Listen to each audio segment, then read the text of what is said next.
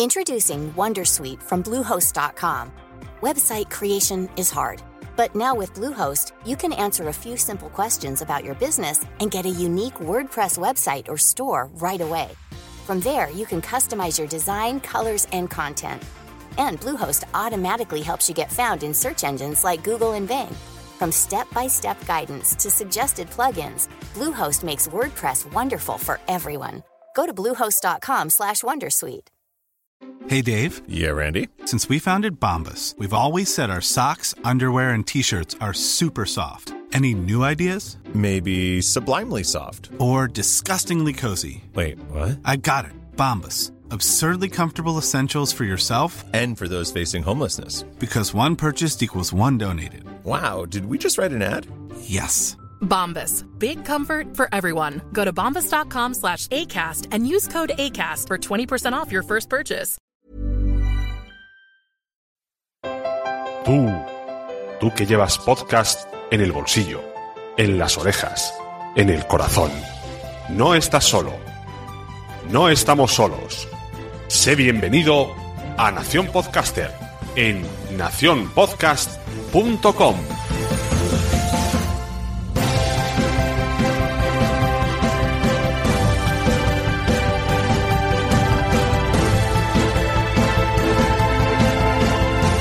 Hola, bienvenido a Nación Podcaster, yo soy Sune y juntos vamos a reafirmar por qué nos apasiona tanto esto del podcasting. Hoy vamos a enumerar las opciones que tenemos para monetizar nuestro podcast. Vamos a contar con unos ciudadanos podcasters que nos van a ayudar a desarrollar mejor el tema. Ellos son los chicos de Fans Fiction, son un elaborado podcast dedicado al cine y televisión con una enorme dedicación. Fruto de ello son que incluso han sacado dos spin-offs, uno dedicado a Juego de Tronos llamado Cosas de Casas y Tertulia Zombie sobre la serie Walking Dead. Ellos han empezado en 2015 a su andadura por intentar monetizar y por conseguir monetizar el podcasting y sus nombres son María Santonja y Richie Fintano que estoy muy contento de que estén aquí. Buenas. Hola, Sune. Muy buenas. Bueno, pues hoy vamos a hablar un poco de lo que la gente no quiere saber pero quiere escuchar en- a escondidas. Vamos a, a enumerar cosas, inventos que hemos intentado vosotros, nosotros que conocemos de otros podcasters, más o menos lo que se está moviendo hoy día, como hemos dicho fuera de micro, que de un año atrás para aquí, pues la cosa está avanzando bastante. Y curiosamente, mm, no sé por qué, pero me estoy posicionando como el que sabe de monetizar. Me escribe gente por Twitter diciendo directamente, hola, quiero monetizar, ¿cómo lo hago? O sea, pedir consejos de monetización en 140 caracteres es complicado. Entonces les dije, bueno, este mes justo vamos a sacar un audio sobre esto, so- tener paciencia. Así que para todos estos que tienen dudas, esto no va a ser el maná, to- como todo hay que currárselo, hay que ponerle mucho tiempo, pero nosotros podemos daros todas las opciones. Vamos a poner un montón de cartas encima de la mesa, muchos de estas cartas las han usado aquí los Sí. muchachos. Entonces, pues empezamos a hablar un poco de qué opciones de monetización tenemos hoy día. Vamos a decir incluso el mes que estamos, por si acaso la cosa, esto cambia muchísimo. Estamos al 5 del 6 de 2016 grabando esto. Sí. Y luego dentro de dos meses aparece algo nuevo, bueno, pues no entraría en este audio. Así que cuando queráis, ¿cómo, cómo lo planteamos esto? Vamos a ir diciendo, vais a ir diciendo vuestros... Sí, te hemos apuntado aquí nuestras cifras porque yo creo que es importante en este momento que tenemos, como estabas comentando, un poco un boom con este tema. Yo creo que es ilusionante y obviamente nosotros en este año y medio hemos notado un crecimiento, pero también es importante tener un poco los pies en el suelo, no estar comparándonos siempre con Estados Unidos. Sí, siempre mirándolo para ver lo que se está haciendo, que es muy interesante y tomar ideas, pero yo creo que es importante tener un poco en la mente mm, opciones realistas, porque sucede que después la gente publica una semana y dice, "Uf, es que esto es muy difícil. Y, además claro, también es importante saber de dónde venimos y cómo se ha llegado hasta, hasta el punto de tener eh, ciertas cifras y darte cuenta de todo lo que ha venido antes para llegar hasta a donde estás ahora. Sí, nosotros porque- no sabemos si nuestras cifras a la gente les parecerán una mierda o una pasada, pero son las que son. Entonces, vamos a hacer aquí un poco un ejercicio de transparencia para que gente que a lo mejor nos escucha, nos conoce o sabe lo populares o no populares que son nuestros podcasts se pueda hacer una idea de lo que se puede conseguir. Exacto. O al, o al menos lo que hemos conseguido nosotros, que al final tampoco tenemos ningún manual. Eh, ha sido, como bien dices, ensayo-error durante un año y medio y hemos visto qué cosas nos funcionan mejor, qué cosas no. Y, y aparte de eso, que esto es lo que nos ha funcionado a nosotros, a lo mejor a un podcast de historia, eh, con un tipo de comunidad distinta a la nuestra, pues no le va a servir. Bueno, siempre puedes aprender, pero quiero decir que no, esto no es una receta que todo el mundo puede aplicar y los resultados sean los mismos. Claro. Antes de nada decir, como ha dicho bien María, va a ser primero cosas que hemos visto de compañeros, que hemos intentado unos y otros, y experiencia suya. Así que en lugar de verlo como, mira estos que vienen aquí a presumir, verlo por todo lo contrario. Mira estos que nos están ayudando con su experiencia a intentar a ver cómo podemos hacer los demás. O sea que la cosa cambia mucho desde su perspectiva que se vea y la verdad que nos van a dar, tengo aquí yo el guion mirándolo, datos bastante detallados y que interesa a todo el mundo. Estamos siempre comparando, como hemos dicho, con Estados Unidos. y me ha venido un símil conforme hablabais vosotros que sois mucho de películas, que habéis estudiado mucho, muchas cosas relacionadas con la televisión y con el cine. Imagínate que las siempre dijéramos, bueno, pero es que el cine español mmm, hay que mirarse siempre en el cine americano. Eh, mira Titanic como lo petó, a ver si conseguimos un, un Titanic, un serio, bueno, ¿no? Eso lo dice la gente también, o sea que... Claro, eso es, ese es un buen ejemplo porque es cierto que nosotros tendemos a comparar el cine español con el cine americano en cuanto a calidad, en cuanto a medios, en, o sea, nosotros jamás podremos alcanzar el nivel de Estados Unidos a nivel cinematográfico y en muchísimas otras cosas como pueda ser el podcasting, precisamente por eso, porque para empezar eh, tienen una población que es como cinco o seis veces la nuestra y, el territorio que es increíblemente más grande. Por lo tanto, el dinero que se puede invertir y a la gente a la que puedes llegar, el dinero que puedes sacar es increíblemente distinto y la distancia es enorme. Y incluso a nivel cultural, por ejemplo, eh, en Estados Unidos están muchísimo más acostumbrados al tema de las compras online.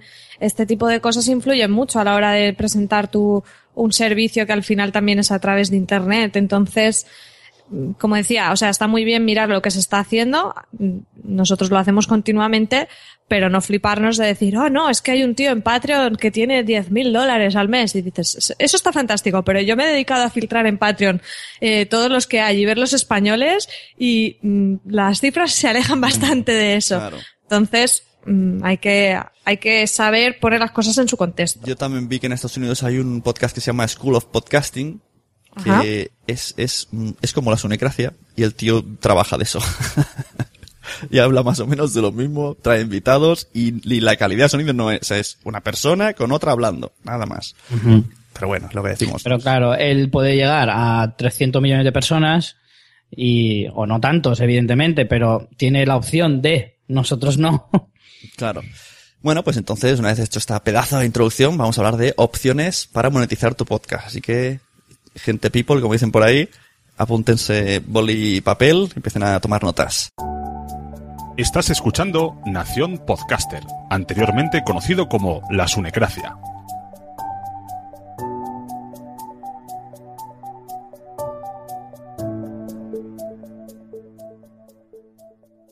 Vamos a empezar primero por el clásico, que parece el, quizás un poquito modelo anticuado porque venimos de la radio, de la tele, es lo que estamos acostumbrados.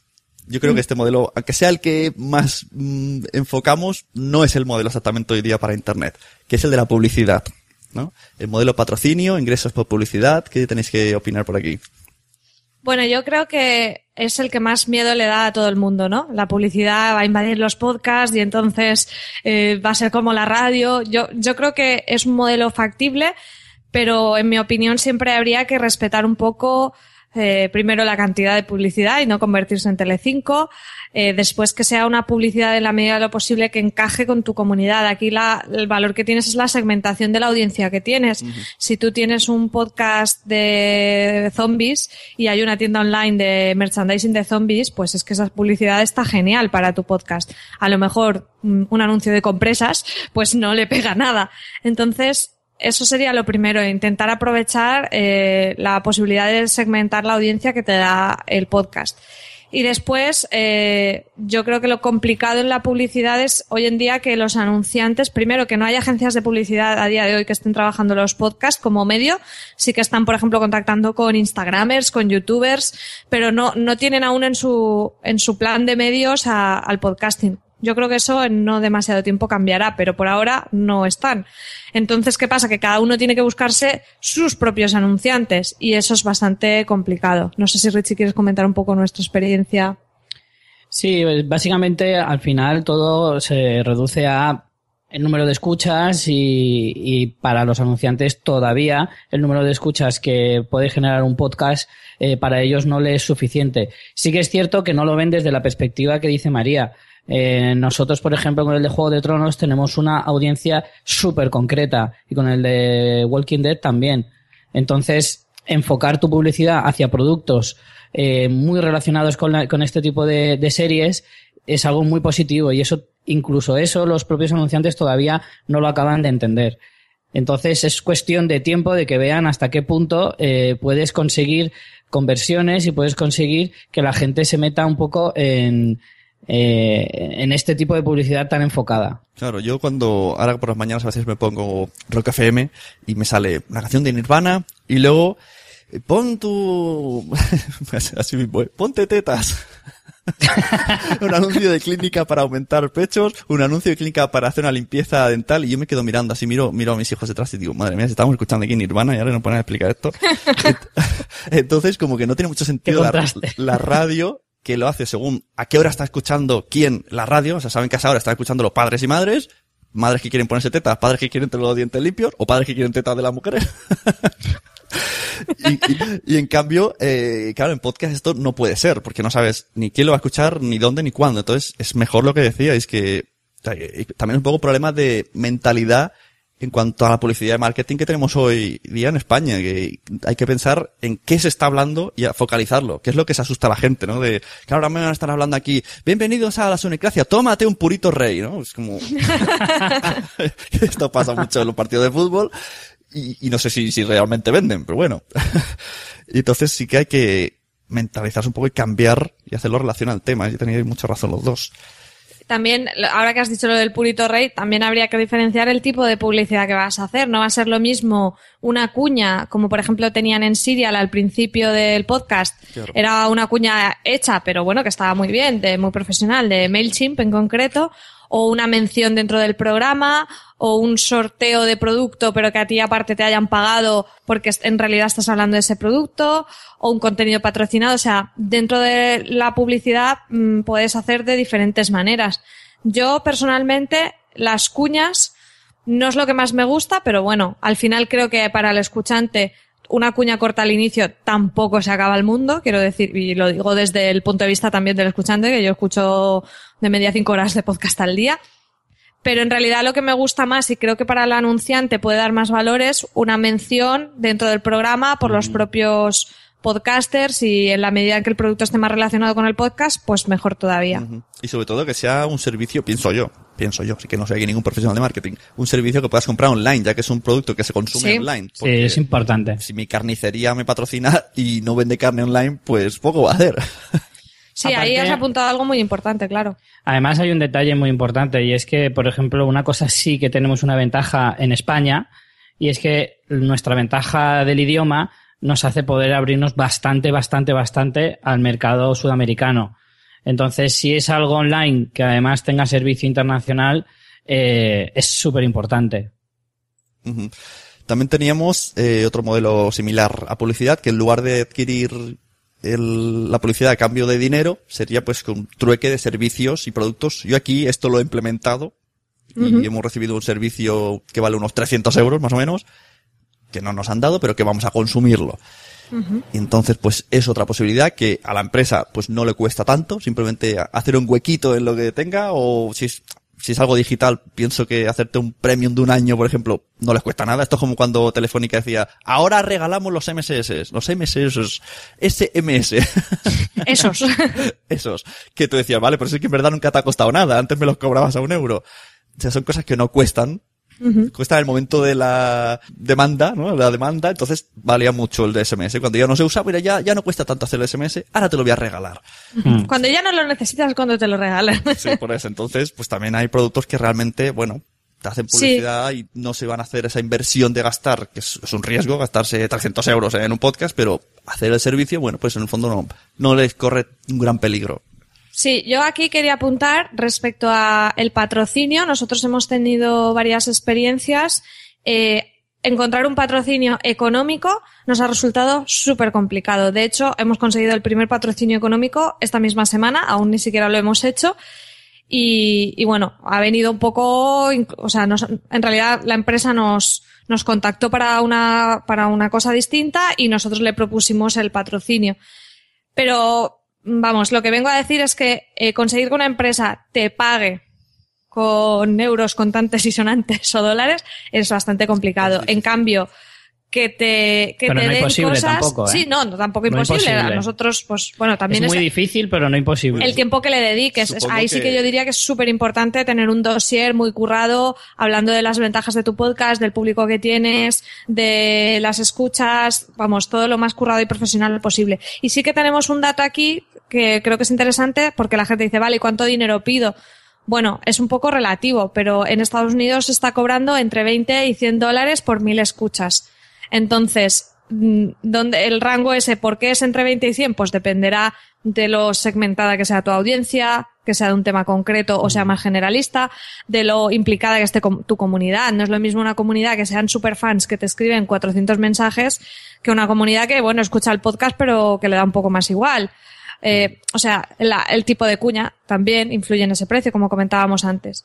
Entonces, bueno, para quien le interese, eh, la cifra para calcular es, es eso, entre 20 y 100 dólares cada mil escuchas. Claro. Ahora necesitaríamos un, un tercer integrante en los podcasts, ¿no? Un segundo, si eres uno, que fuera el, el que hace las tareas de llamar por teléfono, porque sí que es verdad que Es mucho tiempo. sea, muchas llamadas, mucho email, mucha gente que se interesa y, y dices, vale, el interés ha quedado perdido en el espacio porque te interesaba Mm. muchísimo, pero no sé nada de ti. Sí, no, en Eso- eso a nosotros nos ha pasado un montón. También es súper importante darte cuenta, o sea, en cuanto a la mentalidad, saber que sí, tú mandarás el, el patrocinio a lo mejor a 20, perso- a 20 empresas, te contestarán 5, le interesarán a 2 y, te, y, te- y a lo mejor conviertes a una. Claro, la- tampoco puede ser que la gente diga, no, es que lo he mandado un montón y no me han dicho nada. Si lo, eso la gente que trabaja de comercial lo sabe muy bien. O sea, si has mandado a tres, eso no es mandarlo un montón. Entonces es muchísima dedicación de mandarlo. Ya te digo que nosotros no nos ha salido tanto como querríamos, pero es verdad que tampoco lo hemos mandado tanto como podríamos. Y sí que es cierto que sí que hicimos al principio de meternos en todo este tinglado un dossier y con eso es verdad que la mayoría, por no decir un todas o un 80-90%, nos respondían. O sea, el interés estaba y yo creo que en gran parte era por, por presentar el proyecto de esa manera. Claro, Ahora, de ahí a que cuajara, pues es complicado. Y lo que sí conseguimos es el segundo punto que comentabas. Patrocinio en especias, que decimos nosotros. Sí. Eso es lo que conseguimos es un nosotros. recurso que para ellos les, les es bastante sencillo, no les supone tampoco mucho y en nuestra experiencia, por ejemplo, podemos decir que hemos conseguido, eh, por ejemplo, en el de The Walking Dead, perdón, eh, la Survival Zombie, eh, Que ahora estás tan de super moda. que están tan de supermoda, que son experiencias en vivo de vivir un apocalipsis zombie, etcétera, y son juegos de rol, eh, nos, nos ofrecieron pues entradas para, para estos eventos gratis. Claro, a ellos no les supone ningún gasto y les supone mucha publicidad por nuestra parte, porque como digo, es, es algo que está súper enfocado a, a ellos en un podcast que se habla de The Walking Dead. Claro, además Y vais- es precisamente unas actividades que se hacen por todo el país. Además vais a, explicar la experiencia. Es que aunque os, os pagaran por hacerlo, sería la mejor opción. Porque no es, mira, págame y te pago y di que, que mola mucho, ¿no? Pero es mejor Claro. vivirlo, vas ahí, entonces ya, ya te sale decirlo si te ha gustado. Incluso también decir, oye, mira, yo mejoraría esta parte, pues también es un poco de publicidad, porque estás do- dando un poco de sinceridad al producto y que en el fondo no vas a decir, es una puta mierda. Sí, nosotros ahí eh, fuimos a dos ediciones de Survival Zombie, nos dieron en cada edición, creo que en la primera tuvimos menos entradas, pero porque fuimos menos gente, no sé si No, fuimos pero tres o cuatro. Cuatro entradas y en la y segunda, en la segunda cinco. cinco. Y las entradas están entre 30, bueno, porque eso varía en función de cuanto más se acerca la fecha, la entrada es más cara, pero las más baratas son de 30 euros o así. Mm. O sea que en realidad, si haces el, el, el cálculo, eh, nos ahorramos mucho dinero, pero claro, Son es dinero que es para 300 eso. es para Survival Zombie, no es un dinero que tú puedas consumir en otra cosa, pero ese fue nuestro primer patrocinio y la verdad que estuvimos muy, muy contentos. Mm, También si hay algún oyente que tiene alguna algún negocio online y esté pensando, ostras, pues, pues yo digo que, que aproveche porque ahora es el momento, porque vale. Mm, También recomiendo a los podcasters que no se pongan a precios mega tirados, porque esto va en contra de No, todos. claro. Tampoco vamos a poner, a fliparnos, está claro, por ahora. Pero ahora Siempre, estamos- siempre es más recomendable, a lo mejor, fliparte un poquito, pero poquito. Que luego te van a regatear. que luego te- siempre te van a regatear y que siempre puedas bajar, ¿vale? No te pongas muy bajo porque te van a regatear igual y tendrás que bajarlo todavía más. Claro. Entonces, Nosotras en este que vamos a hacer, que sí que es económico, más o menos el cálculo sale a unos 30 euros por mil escuchas. El, el, este patrocinio que te comento que hemos conseguido esta semana. De todos modos, lo que digo, que, que si alguien tiene esa pequeña duda, que no diga, bueno, en el futuro veremos. Bueno, a lo mejor en el futuro sí que te sale más caro. Ahora puede ser que, que pruebes bien. Y por otro lado, los podcasters que quieran hacerlo, pues lo que dice María, el dossier es importantísimo. Prepara un dossier que vean Sí. que te lo has currado, en el que expliques un poco de ficha, ficha técnica, quién eres, qué hace tu podcast. De paso, explicas un poquito qué es el podcasting y por qué... mm, Las ventajas del debería- podcasting. Exacto, ¿por qué debería de invertir en podcasting como incluso la tasa de conversión, todas estas cosas de eh, audiencia residual, que aunque pagues este mes, el podcast va a estar ahí toda la vida, que es algo, una ventaja, pues si algún día pega el boom y ahora se escuchan vuestro podcast de Friends, pues ese, ese anunciante estuvo en su día, pero vuelve a recuperar la audiencia.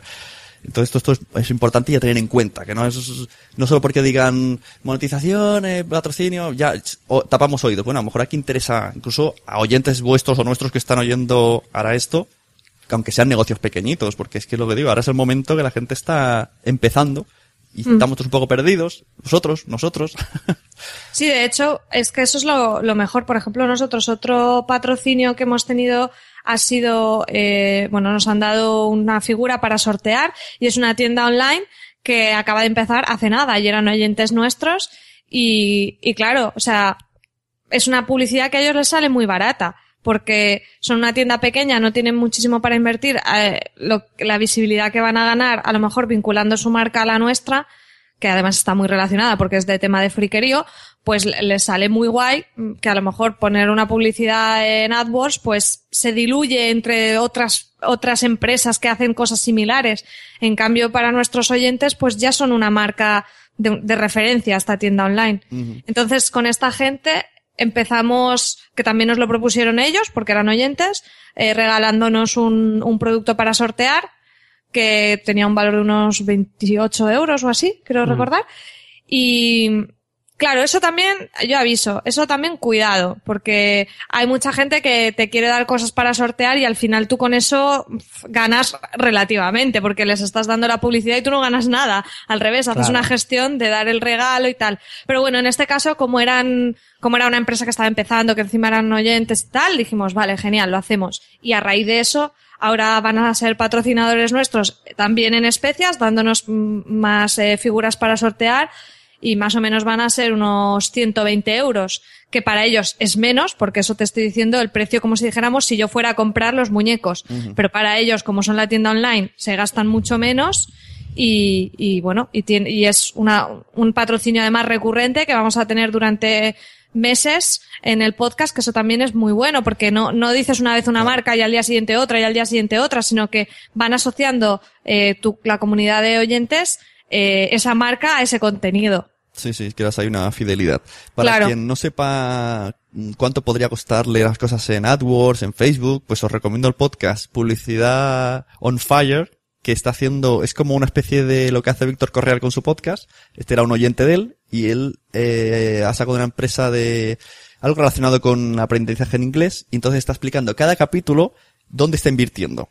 Y bueno, la de dinero que vuela por ahí, ¿eh? Incluso el buzoneo creo que le ha costado 400 euros meter publicidad en buzones. Te explico luego la conversión, que le ha salido a 20 euros un oyente o, sea, un- o sea, un- un- una persona que se ha registrado en la página. O sea, que el tema conversión en publicidad es muy difícil. La gente que no sabemos de marketing, yo estoy escuchando. Sí, lo que pasa es que la gente imprime unos folletos, ve los folletos ahí, los toca y dice, no, mira, me lo he gastado en esto. Claro. Y como que le luce más. Y luego a lo mejor estás tirando muchísimo el dinero porque ahí es, es que es lo más similar al spam que puede haber. Pero bueno, como son un tocho de papeles, tú lo ves y dices, no, no, me he gastado el dinero bien gastado. Y a lo mejor no te está saliendo a cuenta. Claro. En cambio, por ejemplo, nosotros nuestra experiencia con esta tienda online eh, como tengo buena relación con ellos, me dieron acceso a la analítica y era una tienda que casi no tenía visitas porque era muy nueva y se notó un montón el pico de visitas eh, a raíz de nuestra mención. Entonces, claro, eso también es muy importante tenerlo en cuenta, medir. Sí, Pero también, también hay que tener muy claro el objetivo con el que haces esto. Nosotros lo hacemos porque nos viene muy bien para fidelizar a nuestra audiencia y para intentar Sí, de alguna ¿te manera. Sí. Claro, buscarle un fin, porque es verdad que si te pagan en especias, que luego en realidad ni siquiera tú te quedas.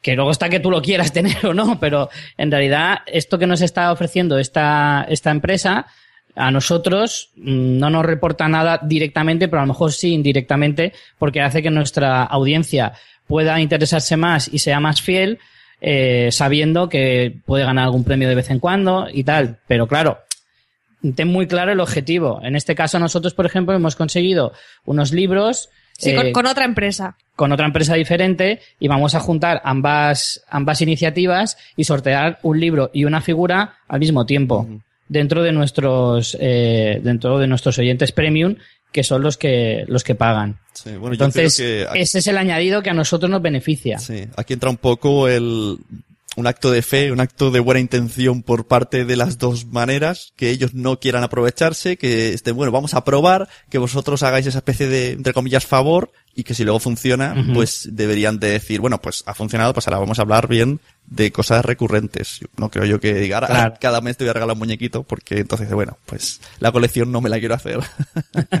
A ver, ahí cada uno barre para su casa, ¿no? Porque sí que es verdad que, por ejemplo, hemos tenido otra experiencia de gente que nos ha pedido que le hagamos una promo gratis y les hemos dicho, pues va a ser que no. Luego nos han ofrecido material, no nos acaba de interesar demasiado, dijimos que no. Y luego entonces nos ofrecían dinero, que dices, oh, qué bien. Y si hubiera dicho que sí a la primera vez hacerte una promo gratis, o sea, también uno hay que saber hacerse valer y, y sopesar, porque está claro que la empresa va a intentar minimizar su coste, pero nosotros también consideramos que que tampoco vamos a regalar nuestro trabajo Eso- y, y es eso, por ejemplo, si esta iniciativa, en vez de una tienda online pequeñita de unos oyentes que nos escribieron súper majos eh, y, y, pues muy cercanos y muy bien, nos lo dice una empresa grande, les diríamos, mira, perdona, no, porque te estoy haciendo una promoción que, que es regalada, aunque a ti, aunque me estés dando un- una cosa para sortear. Claro, es- Entonces, ojo, yo solo con los sorteos no digo que no se usen, porque como dice Richie, sí que puede tener un beneficio indirecto, pero que hay que tener también un poco de cuidado, porque si lo que tú pretendes es dedicarte a esto, eh, sorteando cosas, ya te digo yo que no vas a dedicar, ni aunque te regalen cosas poniéndolas tú luego en Wallapop, ¿sabes? Es- hay que hacernos valer un poquito. Eso que Exacto. comenta está muy bien por, por la gente que tiene ese miedo, ¿no? De ahora vamos a meter anuncios, todo el podcasting va a terminar. Claro, también hay que tener un poco de sentido común, de moral y de ver que no cualquier cosa que te van a dar, cualquier cosa que te van a ofrecer. Aquí mismo tenemos el ejemplo que está diciendo, que aunque está costando, aún así están diciendo a cosas que no, porque que no se ven lógicas.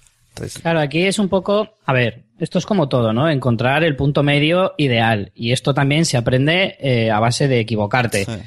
Ni te tienes que subir muy a la parra pensando que eres eh, a tres media, ni tampoco eh, en regalar las cosas eh, a cualquiera. Una cosa es que tú quieras tener un detalle con una empresa o tu primo está no sé qué y le quieres hacer un favor, adelante. Pero tampoco te puedes poner a hacer favores a todo el mundo porque al final... Mm. Claro, y favores luego, a gente ¿con que está cara- sacando un beneficio económico. Yo le hago un Claro. favor, como dice Richie, a mi prima.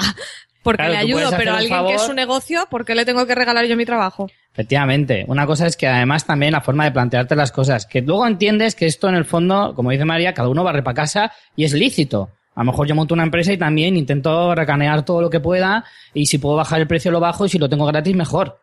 Yo entiendo que la empresa esta en este caso, por ejemplo, nos lo planteará de esa manera y si esto no, vale, pues si esto subo un poquito y si no, pues subo otro poco. Pero nosotros mismos también tenemos que hacernos valer y saber hasta dónde te puedes bajar y hasta dónde te puedes subir. Y hacernos valer también para nuestros oyentes. Si aceptamos cualquier cosa, vamos a perder credibilidad con nuestros Claro. oyentes y eso es importante tenerlo en cuenta, que puede ser pan para hoy y hambre para mañana. Nosotros hemos dicho que no a alguna empresa que no nos ha gustado porque a lo mejor era una tienda online que, que no nos gustaba mucho. De hecho, yo he llegado a hacer compras en, en tiendas que nos han ofrecido para ver cómo funcionaba, para ver cómo era el servicio, porque no las tenía todas conmigo y quería ver cómo funcionaban antes de ponerme yo a promocionar ese servicio. Entonces, yo no es creo nada que personal, eso... ¿eh? Al final es que es cuestión de imagen, nada Claro, más. o sea, yo no voy a, a mis oyentes que el- los cuido, como si dijéramos, a, a- a venderles cualquier servicio porque me estén dando dinero. Que eso es lo que a mucha gente le da miedo, decir, Buah, si entra la publicidad en los podcasts, eh, van a poner cualquier cosa. Bueno, dependerá de cómo se lo plantee cada uno su proyecto. Habrá gente que sí, habrá gente que ponga muchos anuncios, habrá gente que ponga pocos, habrá gente que ponga eh, de cualquier cosa y habrá gente, pues como nosotros en este caso, que estamos diciendo que no a cosas que no nos convencen. Claro. Antes, eh, has hablado de tu prima que le harías un favor. ¿Está de ver? ¿Por hacerle un favor yo también? Pues la verdad que sí que está de buen ver. Sí, sí, sí. Pues un Richie puede dar fe. un saludo a la prima. Estás oyendo un podcast de nacionpodcast.com. Bueno, pues estamos hablando de maneras de monetizar, de opciones de monetizar con Fans Fiction, que son María Santonja y Richie Fintano. Estamos hablando de la publicidad, modo publicidad. Y por último de los puntos que tenemos serían los afiliados, que es la publicidad que en el fondo a, a la gente, a las empresas, no les cuesta nada, a menos, o sea, les cuesta cuando ellos ganan, ¿no? Ellos ganan y reparten un porcentaje. Pero si no, pues no les cuesta nada. Aquí el tema de los afiliados hay una cosa fundamental. Y es que la gente que te hace eso, evidentemente a ellos no les cuesta nada, pero les supone, aunque sea el acordarse. Y entonces, para eso, es súper importante que te tengan muy presente.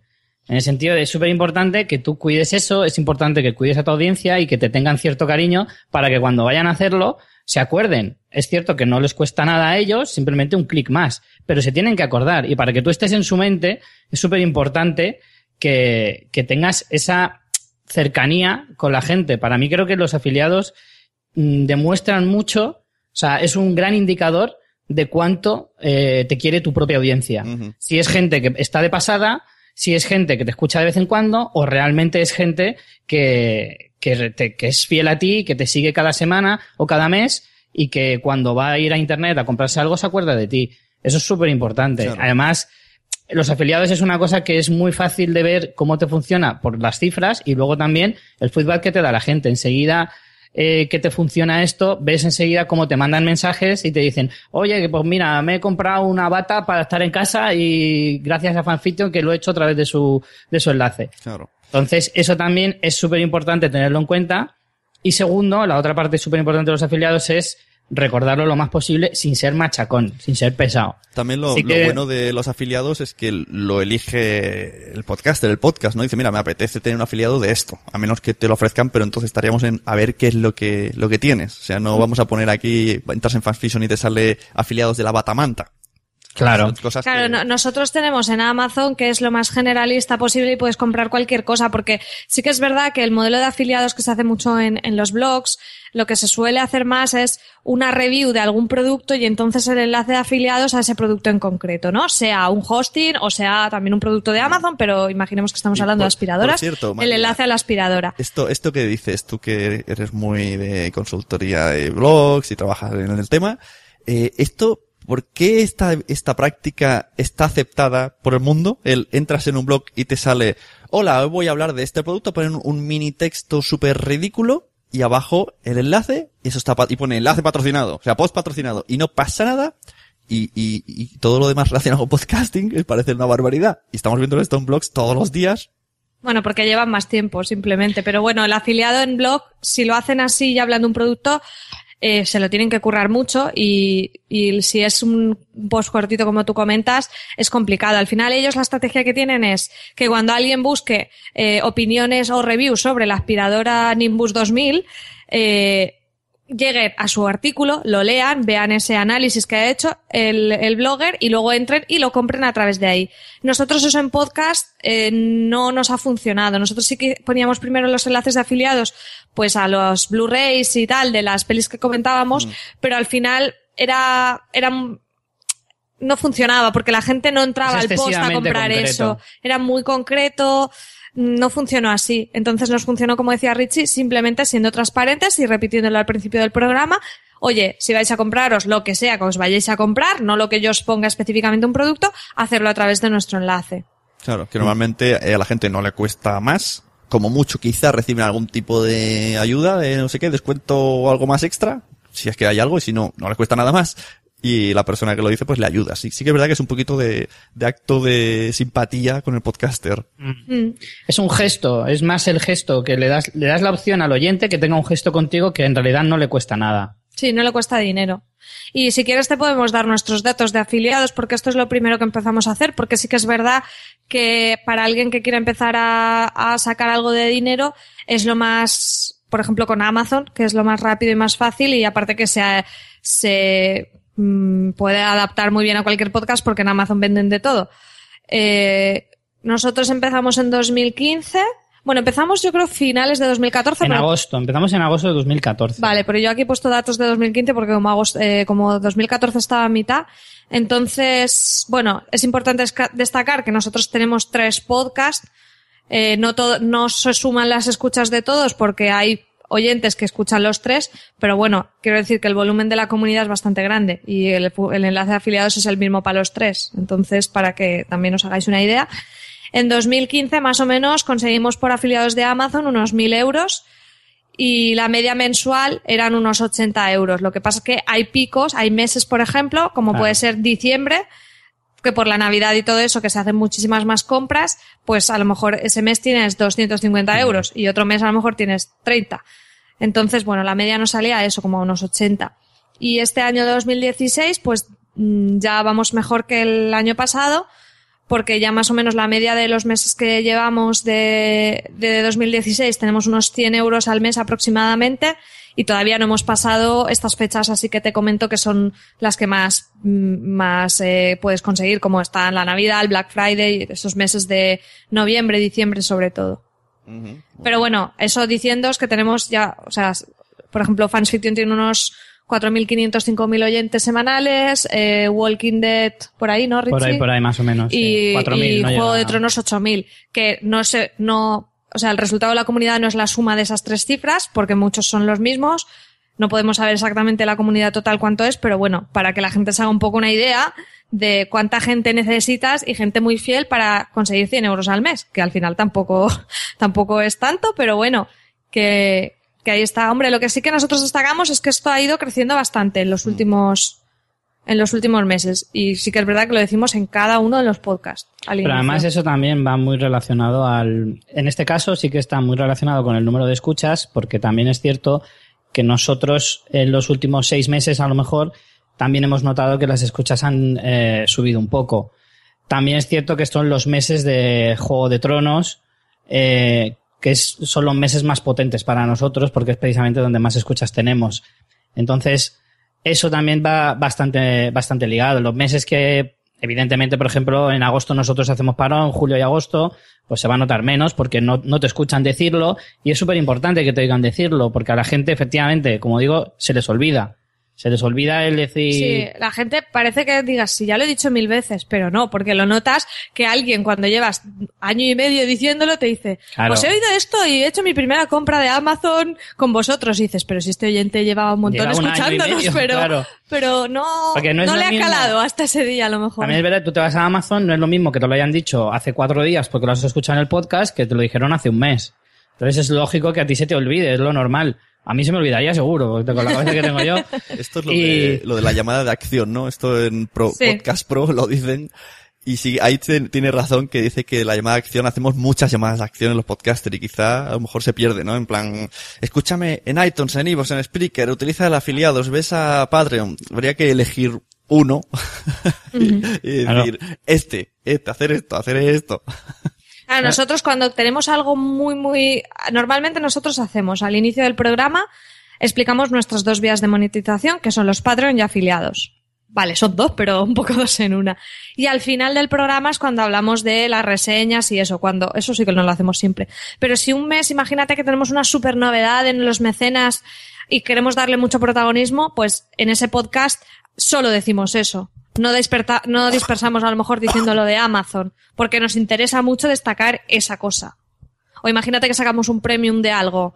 Pues sí, lo que nos interesa mucho es promocionar ese premium, pues ese podcast no vamos a decir lo de Amazon, lo otro, lo de... Porque es verdad que si no al final el oyente dice, me has dicho que haga 27 cosas, ya no me acuerdo de ninguna. Claro. Sí, sí, hay que tener en cuenta que los oyentes están en el coche y si lo escuchas, mira, lo haré en casa, pero ya se te olvida. Entonces hay que No hay que saturar, no hay que saturar. Es súper importante saber eh, racionarte un poquito tanto lo que pides como, como lo que ofreces. Entonces, no tienes eh, que coger y decir de, de tu programa que a lo mejor dura una hora, si te tiras 15 minutos hablando de esto, mal, mal. Tienes que intentar ser concreto y es importante recordarlo mucho lo de los afiliados, pero si lo dices en 30 segundos, siempre será mejor que si te tiras dos minutos. Claro. Hay que saber.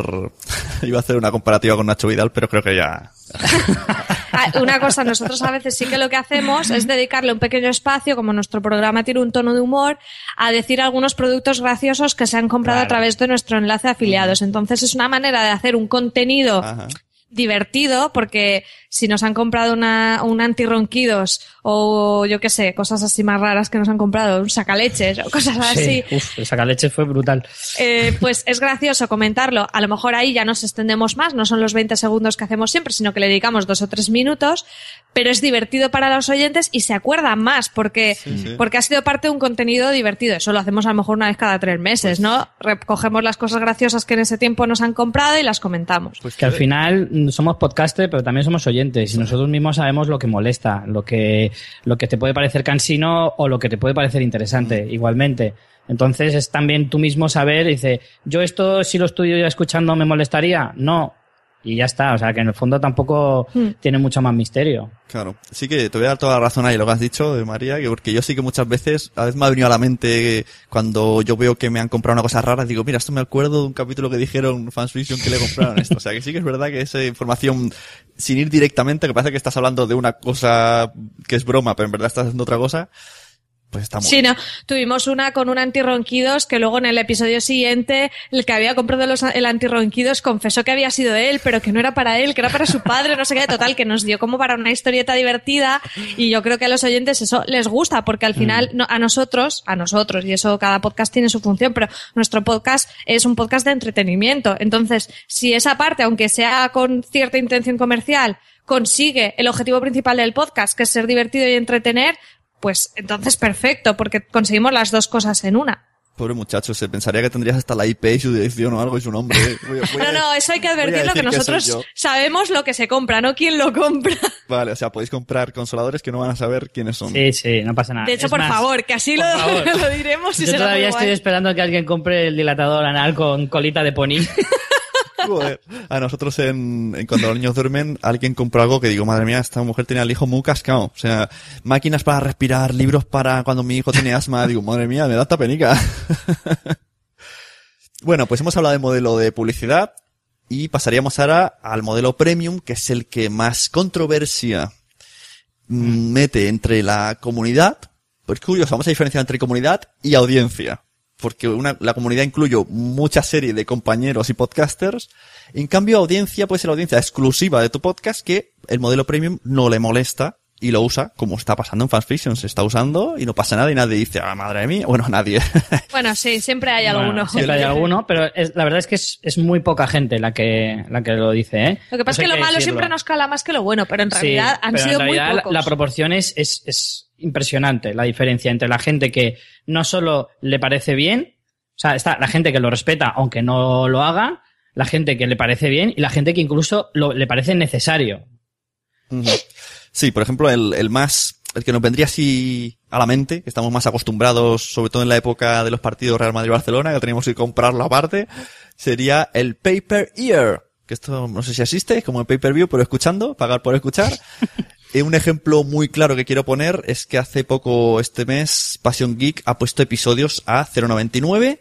Cuando terminemos de escuchar este bloque premium, pondremos una entrevista cortita que les hice para que veáis dónde lo han hecho, cómo lo han hecho, cuánto os ha costado y más o menos, esto fue, el audio tiene una semana entre que les he entrevistado y lo han hecho y nos dicen la conversión que tiene, así que hablaremos de, de esto que era en Podbean. Pero vosotros también habéis probado hacer no pay per ear, pero bueno, sí un contenido premium exclusivo de pagas para consumir este capítulo, ¿no? Sí, esto después de afiliados fue lo segundo que hicimos.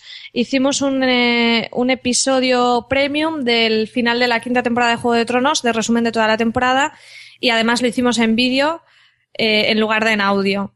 Entonces, eh, bueno, la experiencia fue súper positiva porque muchos, como fue la primera vez que se nos podía dar dinero directamente, no con el afiliados, hubo mucha gente que, que nos dio más. Bueno, porque tengo que decir que nosotros no le pusimos un precio, le pusimos a partir de un euro y lo que tú quieras ponerlo, ¿no? Como un poco la voluntad y hubo mucha gente que como era la primera vez que podían eh, donarnos, nos dio más cantidad. Hubo gente que nos dio 3 euros, hubo gente que nos dio 20, hubo mm, mucha variedad.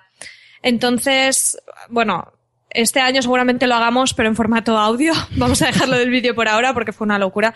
Nos costó muchísimo trabajo, no solo la grabación. Una sino- cuestión de logística, no por otra cosa. Sí, no, estuvimos una semana de edición de vídeo, el ordenador no Mm. daba tampoco de sí. Y luego es verdad que muchos oyentes, eh, oyentes, oyentes de podcast, el tema de que fueran vídeo, pues sí, cierta gracia, pero al final estarte tres horas viendo un vídeo es, es complicado y es es gente que lo que acostumbras a oír podcast. Entonces, este año seguramente lo volvamos a hacer, pero vamos a volver más a nuestras raíces y lo hagamos como audio, que para nosotros es más factible de hacerlo y, y aparte, ese plus que pensábamos que dábamos con el vídeo, eh, estaba, pero yo creo que no era tanto para, para lo que nos costaba, o sea, la balanza. Y bueno, es- tenemos aquí las cifras, a ver, ¿dónde las tenemos? Ah, sí, bueno, eh, se suele hablar siempre en temas de conversión online de un 1%.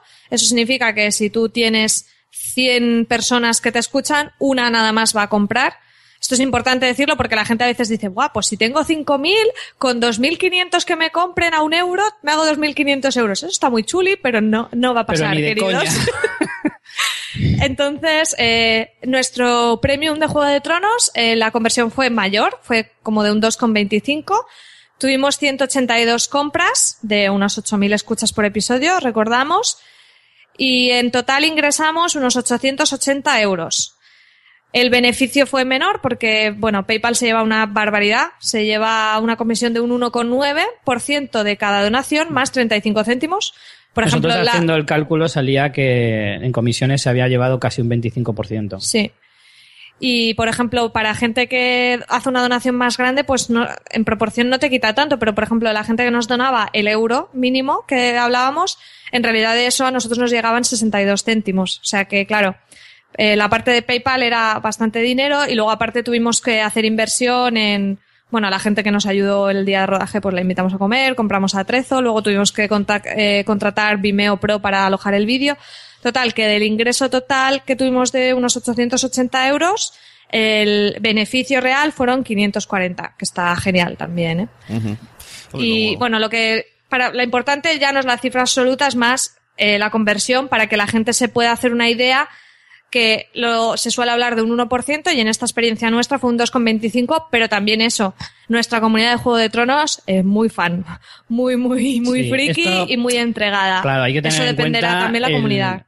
Claro, el campo en el que lo haces, que no todos los podcasts ni todos los temas se pueden prestar a ello. De hecho, nosotros en los otros podcasts a lo mejor no podríamos hacerlo porque no, no sería tan factible ni de lejos. Claro, y esto, ¿y cómo, cómo pensaríais ahora hacerlo con audio? ¿Con la suscripción a través de web? Porque esto es un poco... O entramos vía WordPress. Aquí viene el misterio de- del premium, ¿no?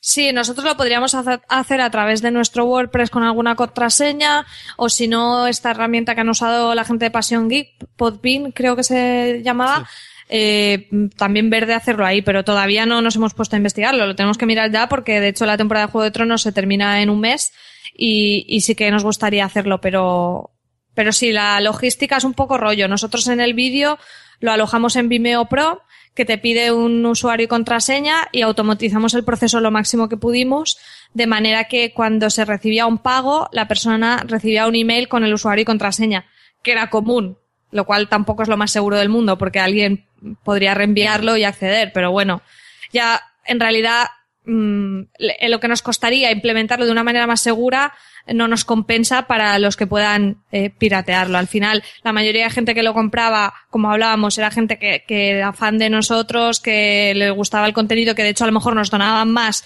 por ayudarnos. Entonces, si uno, dos o diez lo pasan, pues oye, tampoco, tampoco pasa nada. Yo quería hacer la prueba con lo de Podbean, con el episodio de Passion Geek, y tardé minuto y medio en tener el capítulo en mi móvil. Me costó más levantarme a buscar la visa y poner el número. O sea, te registras, no sé si incluso puedes hasta con Twitter o Facebook. Mm, Dices, te suscribes como, como un- una especie de timeline, te suscribes a Passion Geek, y luego picas y al picar al comprar ya te dice, bueno, incluso lo dice desde su web. En su web tienes el, con un HTML ya pone el capítulo y cuando vas al play te dice necesitas tener, estar en Podbean y es un episodio premium. Si directamente ya eres todo eso, tú puedes escucharlo en la web. O sea, bastante. Claro, nosotros el vídeo era en la web también. O sea, el, el vídeo estaba ahí, en el post donde explicábamos todo y estaba el pago, estaba el vídeo. Lo que pasa es que si no tenías la contraseña, el vídeo pues no se reproducía. Hasta que no hacías el pago y te llegaba el email con la contraseña, no lo podías ver. Sí, sí. Claro, lo bueno que digo de esto es que como ya Podbean se encarga de, de saber quién es quién, ya no puedes, como no le des tu cuenta a Podbean a otra persona, ya no puedes acceder. Sí, es, más seguro que un correo que puedes reenviar, desde Sí. luego. Bueno, ¿qué más te- podemos hacer en modelo premium? La venta de apps donde salgan tus podcasts. Ahora hay una especie de, de debate que no quiero entrar, que dicen que si no hay feed no es podcast. Bueno, pues mm, si, lo, si tu podcast solamente está en aplicación, no hay feed.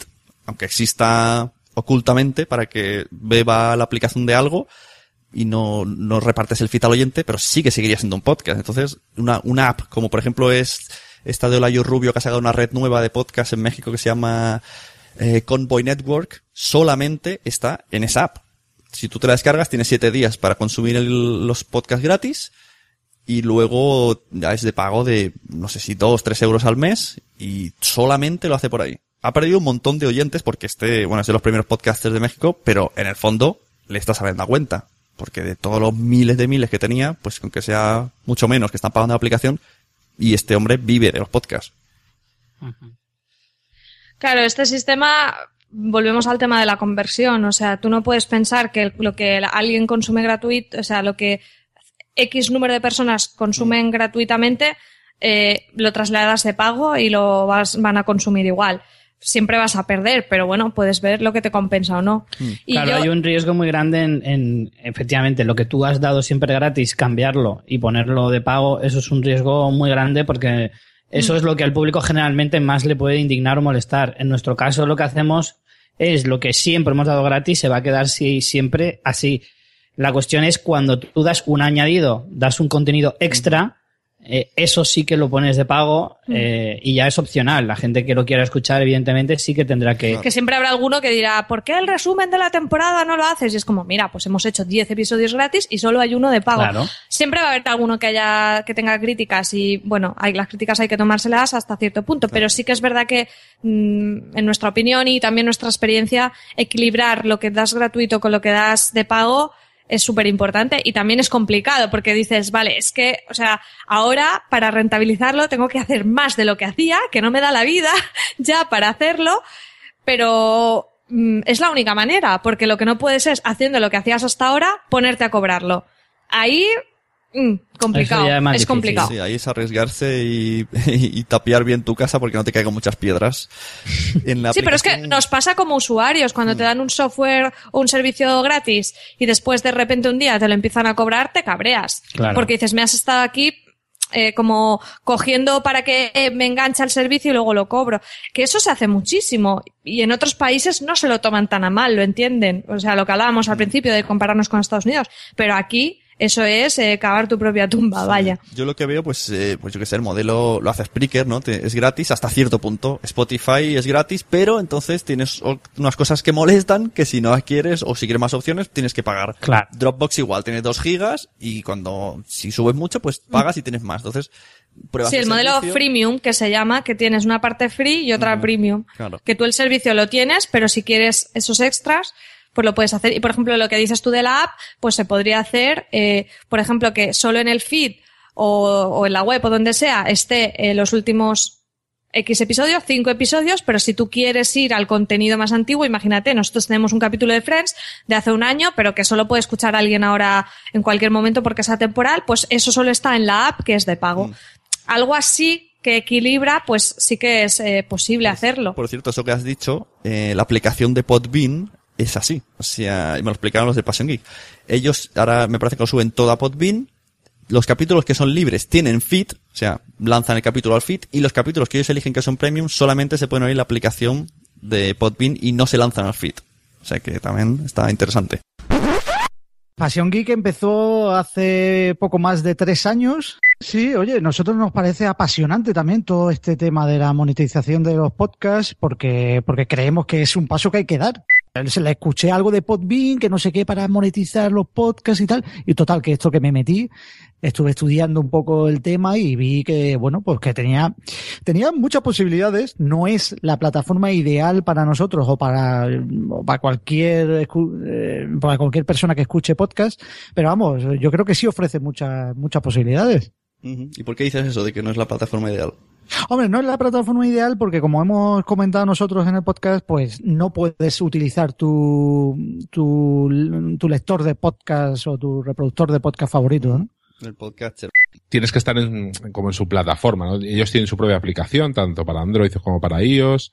Eh, pero claro, no es la, la, la, tuya, ¿no? Ni puedes tener un feed privado, ni nada. No, o sea, tienes que alojar con ellos y tienes que, eh, esos contenidos premium, Tienes que en su plataforma decir que son premium, ponerles un precio y demás. Entonces, Claro. pues bueno.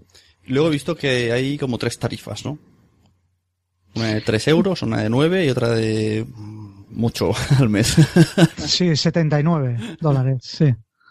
y que queda en cada cosa. Una, en la segunda he visto que podías poner lo de los episodios premium y ponía, Eso es, y ponía eso es. aplicación. No sé si es que era una aplicación personalizada. Eh, la, la de 79 euros, mira, es que no vale ni la pena, ni la pena comentarlo porque son 79 dólares al mes y eso es, para nosotros es inviable. O sea que, que bueno, es que tampoco mi- miramos más allá. Nos quedamos con la de 9 dólares al mes y esa es la que te permite pues episodios premiums y tal y bueno, todo lo que estamos haciendo. Eh, espacio ilimitado también para alojar los podcasts y, y esa es la que hemos cogido. Pues, pues espacio ilimitado está bien. Porque Sí, si comparamos sí, sí. precios de Spreaker, sale más barato. Claro, claro. Sí, sí. Entonces, imaginémonos que vamos a subir, por ejemplo, este audio. Sí. ¿Cómo se haría? Creas un podcast y luego cómo le dices que este capítulo es premium. Vale, tú creas el podcast y, y cada capítulo del podcast tú lo puedes elegir. Cuando lo subes, puedes elegir que sea premium o que sea free, que sea libre.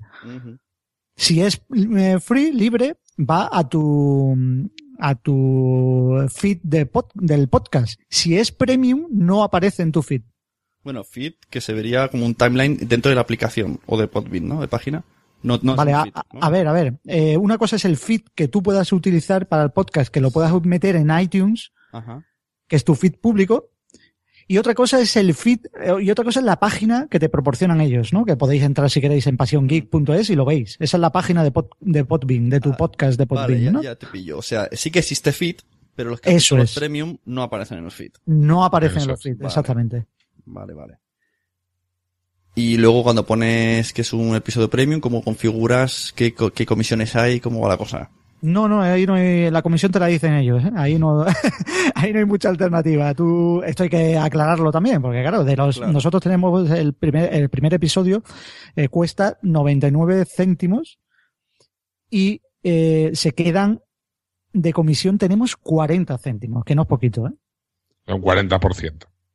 Más o Un menos. 40%, Y luego tú, eh, cuando lo pones, supongo que eliges el precio y ellos te calculan ya, vale, esto para mí, esto Eh, para ti. Exactamente. O sea, tú pones el precio que quieras, tú puedes poner lo que te dé la gana. Mm. Mínimo son 50 céntimos y, y eso es. Y has de configurar con una cuenta bancaria o PayPal, porque si No, PayPal no. te vuelve a chupar. Se, se configura a través de Stripe. Stripe es una, es un, una plataforma de pagos que es bastante extendida fuera de España, eh, en el resto del mundo, pero eh, aquí no se conoce mucho, pero es, es una plataforma pues eh, similar a una, un PayPal, una cosa así. ¿Y también tiene comisión?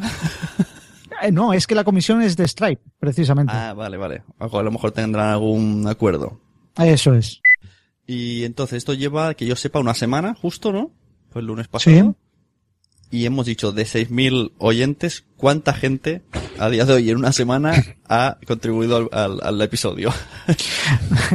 ¿Por, qué te ríes? ¿Por qué te ríes? Yo creo que no, porque existe una, una ley en, en webs, en, en internet, en páginas, que es el, el 1% de los lectores son los que van a picar en publicidad, los que van a acceder, y la gente que conozco que está haciendo cosas con los podcasts mantiene más o menos ese porcentaje, la del 1%.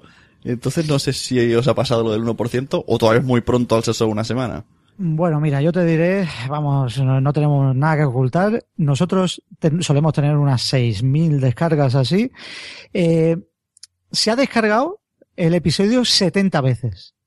Pero 70, de las 70 descargas no quiere decir que hayan pagado los 70. Que no lo han pagado. Han, han pagado uno- unos 40. Ujú. Eso, eso son los que han pagado. Bueno, se acerca al 1%. Sí, Se sí, acerca. se, se acerca, se acerca al 1%, llevamos una semana, esto es una cosa muy novedosa, Eh, claro, hay que dar tiempo a la gente. Nosotros estamos muy contentos, ¿eh? Nosotros como no hemos sucumbido a esto de las, de las redes de podcast, pues bueno, pues por ahí hemos salido beneficiados en, en esto por lo menos. bueno, pues muy bien, muchas gracias por explicar lo de Podbean. Yo creo que la gente, además mi, mi audiencia está muy interesada y los que son Patreon, algo útil les habrá servido y que investiguen todos de Podbean. Yo también probaré. Muy bien. Así que muchas Muy gracias bien. David, muchas gracias Fer. Y a Gracias seguir a con ti. el, Gracias, gracias a ti. a seguir haciendo de la tecnología pasión. De eso se trata, sí. Venga, un saludo. Hasta luego. Un saludo, chao. Vale. Hasta luego.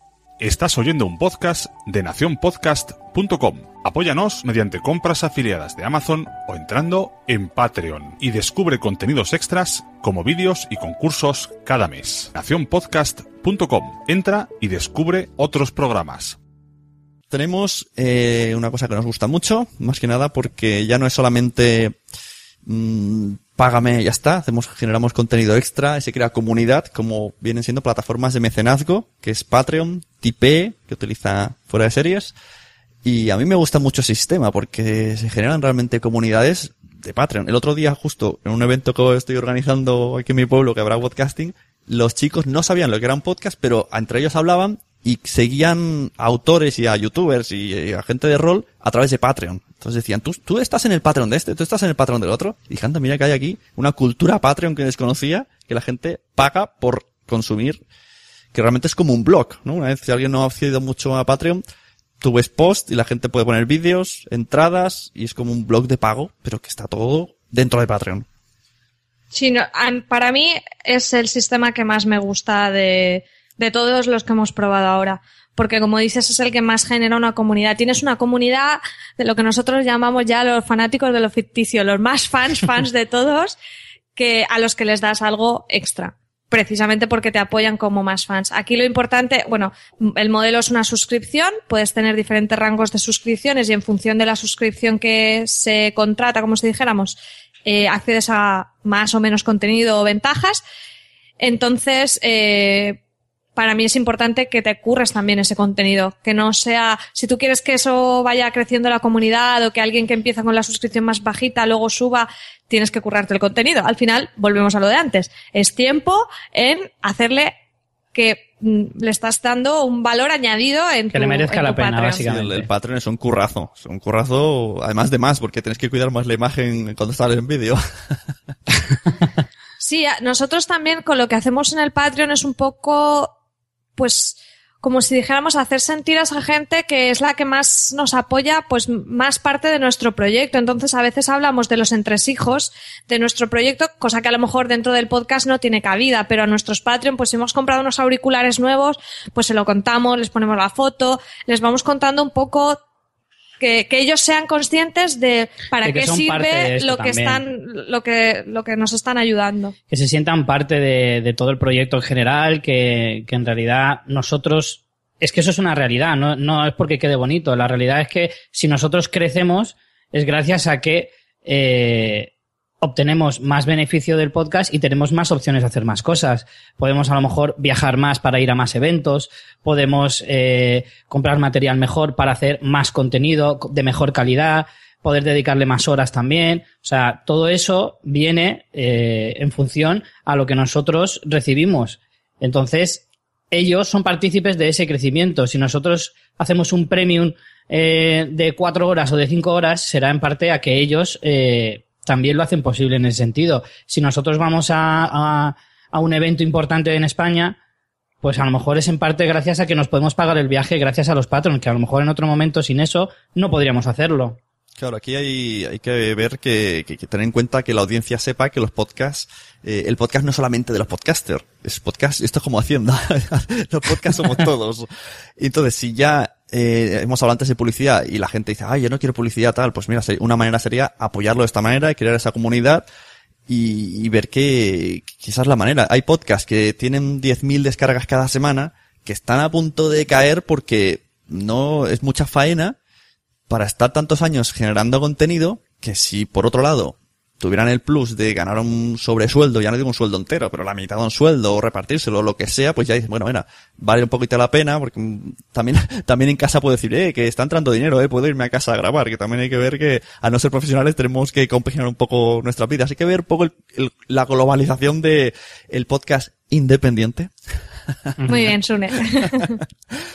y, y, ver la comunidad que, que se ponga un poco el, el podcast a, a, los hombros porque es verdad que es, es, muy difícil todo esto que estamos diciendo. Imagínate todo, todo el tiempo que están diciendo estos chicos que invierten en, aparte de lo, preparar guiones y grabar, que ya solo con eso se le van cuatro o cinco días. Están Pero hablando, hay más cosas, ¿eh? no es solo eso. Están hablando de marketing, están hablando de extras. O sea, es que es mucho, mucho tiempo.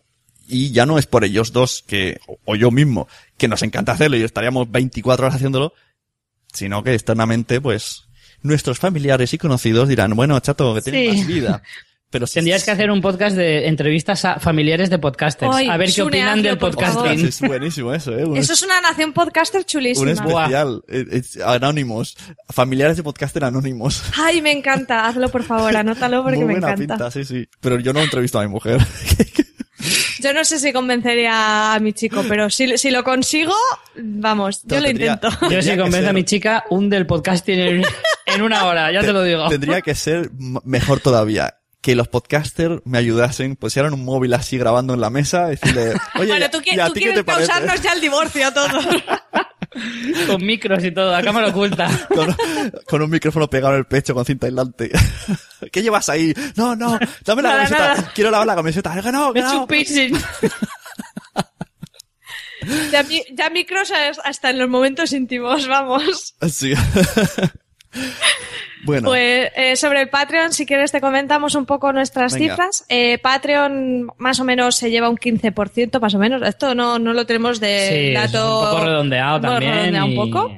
Nosotros ahora mismo tenemos 58 mecenas que nos dan 178 dólares y justo este mes hemos tenido un cambio en Patreon que la verdad nos ha funcionado bastante bien y vuelvo a decir, esto nos ha funcionado a nosotros, no sé a quién le funcionará y es el, el ofrecer concursos. Nosotros veíamos que estábamos teniendo, bueno, todos los meses iba siendo un goteo de mecenas, pero casi siempre, también porque no estábamos ofreciendo tanto contenido, eh, teníamos los mecenas como si dijéramos del, del eh, nivel inferior, que es el de dos dólares.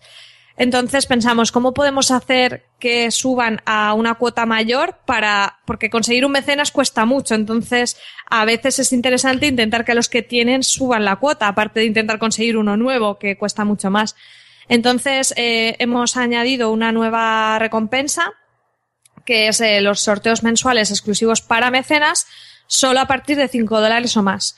Y este mes va a ser el primer mes que hacemos el sorteo. Esto lo ligamos con los patrocinios que hemos conseguido eh, con especias de, de libros y muñecos que tenemos ya. Y bueno, entonces nos costará lo que son los envíos y la gestión. Pero bueno, hemos ahí hecho una, un, un entrelazado de, de formas de monetización. Y la verdad que ha sido todo un éxito porque, bueno, estábamos viniendo a tener pues cuatro seis mecenas al mes, igual un poco menos. Y en este, desde que lo anunciamos, hemos tenido en dos, tres semanas, ocho mecenas nuevos de la cuota esta mayor de 5 dólares y pico. En total hemos tenido muchos más eh, ese mes, pero bueno, de esta cuota que es la que podría corresponder a esta nueva iniciativa, hemos tenido ocho nuevos y, muy importante, cinco de los mecenas que ya teníamos de 2 dólares han pasado a 5 dólares. Y creemos que esto eh, va a seguir así porque como cada mes vamos a ir poniendo las fotos de lo que vamos a sortear, creo que eso va a hacer que consigamos más mecenas de 5 dólares y que otros que tienen, que tenemos ya de 2 suban a 5. Y bueno, también la reflexión un poco es el estar dando novedades continuamente. O sea, por ejemplo, nosotros ya más o menos tenemos eh, previstos los sorteos de dentro de seis meses, pero no vamos a decirlos ya todos porque es como que pierdes el interés, es como que enseñas todas las cartas de, de una vez. Entonces, el mantener el interés en la comunidad, dando nuevas recompensas, nuevos hitos, de decir, bueno, hemos puesto un hito nuevo de que cuando lleguemos a los 200 dólares vamos a hacer una, un podcast con los oyentes, por decir algo. El ir actualizando eh, es algo que te permite Patreon, que es, y es súper bueno, el ir poniendo nuevos hitos, nuevas recompensas, ir dosificando un poco la información, porque eh, nosotros pusimos todo de una vez y luego como que lo hemos tenido más parado y el ir poniendo nuevos hitos y recompensas, por lo menos en esto es una reflexión a corto plazo, ¿no? Porque ha sido este último mes, pero los datos han sido súper positivos y ya te digo que te, tiene toda la pinta de que va a seguir así. Mm, Richie, ¿algo que añadir? ¿Te ha, gustado, no? Lo que ha dicho María. sí, eh, en cuanto a los Patreon, eh, la clave es un poco que se sientan cuidados, que se sientan que, que les merece mucho la pena eh, estar metidos ahí. Y es importante lo que dice María, es más que decir de ponerte, ponerte unos objetivos desde un primer momento muy lejanos, a muy largo plazo, pues nosotros empezamos así. Pusimos cuatro o cinco hitos, algunos muy elevados, plan, ya llegaremos, pero en realidad los que están más cerca son los importantes, son los que tienes que hacer publicidad y son los que la gente tiene que saber que por ejemplo, estas mismas semanas eh, hemos subido también en parte porque anunciamos mucho eso, es decir, nos quedan eh, 5 dólares o solo dos o tres Patreon para subir y conseguir el hito este y si a partir de ese momento empezaremos a hacer cosas nuevas. Esas cosas nuevas siempre, siempre, siempre van a ir enfocadas a los Patreon, a que ellos eh, mejoren su, su, su, aportación, o sea, que les valga eh, mejor su suscripción, les, les reporte más cosas. Entonces, claro, porque perdona Richie, es importante que algunos hitos que pusimos al principio simplemente reflejaban en qué nos beneficiábamos nosotros. Si llegamos a X cantidad, habremos cubierto gastos. Si llegamos a X cantidad, podremos promocionarnos en anuncios de Facebook, por ejemplo. Eso está bien, pero son un poco hitos de relleno, porque al mecenas eso no le supone un incentivo para subir su suscripción o decidirse a hacerse mecenas o no, porque él no gana nada. Entonces es importante que los hitos siempre vayan muy en relación con lo que gana el mecenas, no con lo que ganas tú. Claro. Si no me equivoco, tú miraste, como has dicho, los Patreons que hay de podcaster en España. Sí. ¿Lo tienes por ahí? Uh, uh, no lo tengo por aquí, pero. Ah, espera, sí, espera, te lo puedo buscar en un momento. Creo que lo tengo apuntado. No está actualizado porque es de hace dos o tres semanas, pero bueno, sí, te puedo decir. Lo que sí que he visto yo que hay podcasts que han puesto Patreon, pero no han entendido bien todo esto. Para ello, os recomiendo, por, por cierto, el podcast de Mecenas FM de John Boluda. Y uno de los Patreon que digo es Gravina, abrió la cuenta, no puso nada y espero que donasen. Pese a eso, les ha funcionado. Creo que tienen ciento y pico euros, pero no, no dan nada extra. Es como una donación ahí que dejan cada mes. Mira, sí que tengo aquí los, ya te digo que es de hace unos, unas semanas, pero los, los mecenas eh, españoles, o sea, los Patreon españoles, tenemos el primero Anaid Games, que tenía cuando lo miré hace no, hace más, ¿eh? Hace un mes. 605 mecenas y tenían 3.828 dólares. Estos son los que más, vamos, destacan en España. Aparte hay que decir que también son youtubers, ¿eh? Que creo que eso influye bastante, que tienen mucha audiencia de YouTube. Y vienen de una página de videojuegos lejana, longeva. Sí, sí, no es que se han puesto de hace un día. Después eh, tenemos al podcast de Hielo y Fuego, también de Juego de Tronos, compañeros. Ellos tienen 107 mecenas 515 dólares al mes. Después tenemos días de juego con Paco Warney de juegos de mesa, muy chulo también, con 52 mecenas, 287 dólares al mes. Eh, bueno, luego estaríamos nosotros por ahí también, que ya os hemos dicho las cifras. Y Gravina 82 con 45 mecenas, 94 dólares al mes. Estos de hace un mes, no sé si ahora están un poco mejor o peor o cómo están, pero más o menos para que la gente se haga una idea, porque cuando se habla de Patreon se dan cifras de Estados Unidos y claro, mm, sí, hay que tener en cuenta que estos son los que más tienen de España. O sea, a partir de ahí, eh, considerarlo. Sí, sí, bueno, y todo, y haciendo muchas cosas. Por ejemplo, los de, que has dicho de, de Juego de Tronos, han generado una comunidad, han hecho una especie de JPOT, por así decirlo, o sea que le ponen mucho empeño para que la gente haga cosas. Sí, y el de días de juego, por ejemplo, de Paco, también hace sorteos de juegos de mesa, o sea, es, es, es trabajo, o sea, la gente que no se crea que esto se hace en dos días. Y, por ejemplo, nosotros esto que te digo, este cambio que hemos hecho de los sorteos, no lo hemos puesto ahí el hito y ya está. Hemos estado durante esas dos semanas que estábamos intentando alcanzar, alcanzar el hito, lo hemos estado poniendo en Twitter, lo hemos puesto en Facebook, hemos hecho una newsletter a la gente que tenemos en nuestra base de datos, lo hemos dicho en el podcast. O sea, han sido horas de comunicar eso, porque también eso es súper importante. Muchas veces hacemos cosas y no las comunicamos, con lo que al final es trabajo perdido. Claro, sí, sí. Hay que hacer también trabajo de marketing, hay que somos podcasters, somos un poquito de todo. Sí. Y que además no hay que olvidar que esto no es un pago y un- una vez y ya está. Un Patreon te paga mensualmente. Lo que quiere decir que puede llegar un día en que digas, eh, pues dejo de pagarlo. O sea, le tiene que merecer mucho la pena estar ahí realmente. Sí, sí, yo la verdad que todavía me sorprendo tener eh, gente que, que tiene Patreon en Nación Podcaster, en Nación Podcast en toda la red, y que se van sumando y no sé, es, es un... Hombre, yo he ganado un cómic de Flash por ser Patreon de Nación Podcaster. Bien. Un sorteo. Y este mes, es verdad, aprovecho y lo digo, este mes tenemos el, el Los pack, micros. el pack micrófono, que este es lo que hemos dicho también antes. Este regalo está patrocinado por Podcast Pro. Entonces ellos son los que hacen el sorteo, pero a, a mis Patreons. Y es un micrófono que vale mucho la pena investigar ahí porque tiene buena pinta. Yo creo que esa combinación de la que hablamos, de eh, hacer sorteos y conseguir patrocinios en especies, pero no así al tuntún, sino para favorecer a tu comunidad que más te está apoyando, creo que es una combinación muy buena. Por, nosotros estamos bastante contentos porque porque sí que realmente estás aprovechando eso que tú dejas de ganar porque el patrocinio en especies tampoco tú ganas ningún beneficio en darle ese valor a los mecenas que sí que te están dando un beneficio económico. O sea, equilibrar esas dos estrategias a mí me parece Sí, sí. muy muy bueno. La verdad que todos, todos ganan porque el otro sigue teniendo su publicidad, sigues hablando de, de la empresa. Claro, claro. o del podcast, en este caso, Podcast Pro, y, y lo que dices, los mecenas tienen ahí un súper, súper regalazo. Bueno, pasamos a otro bloque. Aquí ya no, no tenemos tanta experiencia, pero sabemos que otra manera de, otra opción de monetizar tu podcast es vender tus servicios, vender tus productos, que no sé si os parece lo comentamos un poquito por encima. Podríamos poner el ejemplo de John Boluda, que me viene es el que me viene a la mente. Podemos ofrecer cursos, poner tiendas virtuales, mm, crear libros y que a- utilizar a tu comunidad para que te ayude tanto a comprarlos como para ser número uno en Amazon. Que esto, si os escucháis el podcast Triunfa con tu libro, ella recomienda mucho a tus seguidores primero hacer una primera tanda gratis, que te suban hasta arriba del todo, y luego empezar a ponerlo de pago. O sea, poner un tiempo prudencial de una semana, comunicar por todas las redes, o sea, no importa perder esa semana el dinero, que te va a hacer una, una vuelta en publicidad súper buena. O sea, quien quiera que, que hable con Ana Nieto, que seguro que os, ayuda, seguro.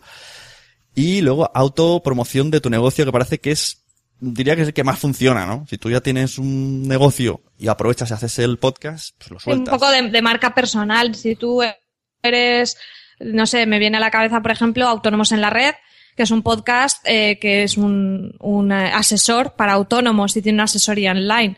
Todo el podcast está eh, basado en explicar y posicionarse él como un experto y a la vez tú indirectamente estás diciendo, mira que cuánto sé de esto y me dedico a esto, por tanto, contrátame a mí.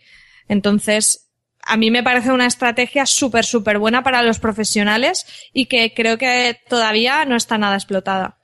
Ahora parece que los de marketing se meten un poquito, ¿no? Mm, también en base a ese Víctor Martín, luego han visto ya un boludo, entonces la gente está diciendo, "Oh, mira, si me meto aquí, mm, voy a petarlo. Tam- tampoco es eso, también hay que currárselo, pero sí que los de marketing Claro, a mí, están- están a mí me encanta paso. que lo de Joan Boluda, vamos a ver, Joan lleva dos años publicando de lunes a viernes y no ha faltado ni aun cuando ha tenido un hijo. Quiero decirte que las cosas cuestan. Sí, sí. Eh, no podemos, si nos comparamos, vamos a compararnos con todas las de la ley. Yo admiro muchísimo lo que hace Joan y lo que pasa es que yo, por ejemplo, a día de hoy sería incapaz de hacer lo que él hace. Entonces, no puedo esperar tener los resultados que él tiene. No podemos claro. comprar solo lo que nos, lo que nos gusta oír. Compremos el pack, ¿eh? Que se levanta a las 5 de la mañana este hombre y no, no sé ni cómo lo hace, Claro. ¿sabes? También lo de los cursos, que dice, ah, mira, la gente eh, gana, gana dinero con los cursos. Sí, pero si entras en su web, dice que tiene 800 cursos. Me parece que ya incluso Sí. ni los hace él, contrata gente porque le está yendo bien, está haciendo un retorno de inversión. O sea que, que sí, que, que- que se está currando mucho.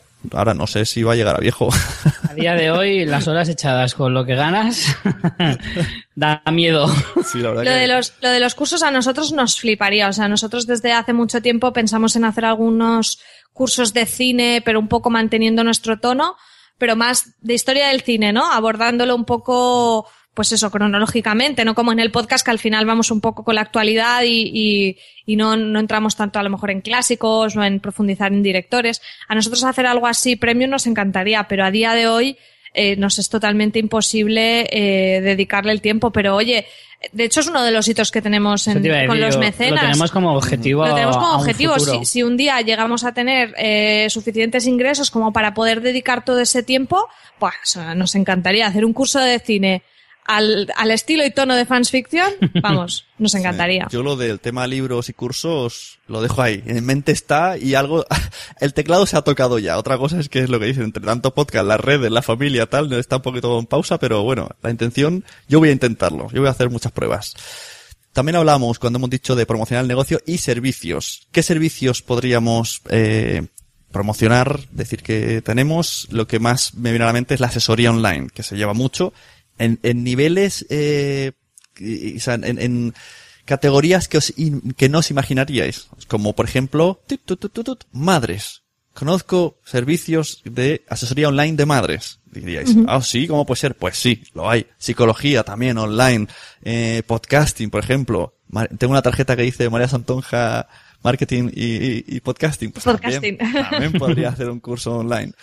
Y si miramos, como siempre, en Estados Unidos, no sé si recordáis que entrevisté una vez a la chica de Lipsin, que sí. tiene su podcast, primero podcast de yoga, el podcast de podcasting, pues entré en su página que se llama She Podcast, que son dos chicas hablando, creo que de podcasting, y en una página que ponía asesoría, y te decía, una hora de Skype, 200 euros.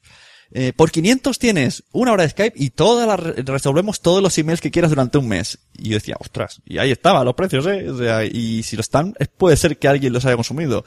En Estados Unidos no sé cómo, cómo va la gente de dinero, pero me pareció un poquito exagerado, pero bueno, supongo una consultoría bien hecha, pues es lo que tiene que valer, que aquí siempre estamos menospreciando todo. Claro, ahí el tiempo, vamos a ver, eh, eso Joan Boluda lo comentó. Tú, tú, tus cursos eh, están a un precio, como si dijéramos, para toda la comunidad y a ti te cuesta, imagínate, una hora que dedicas en hacer eh, un vídeo, eh, luego a ese vídeo lo rentabilizas, llamémosle, por 100 euros, ¿vale?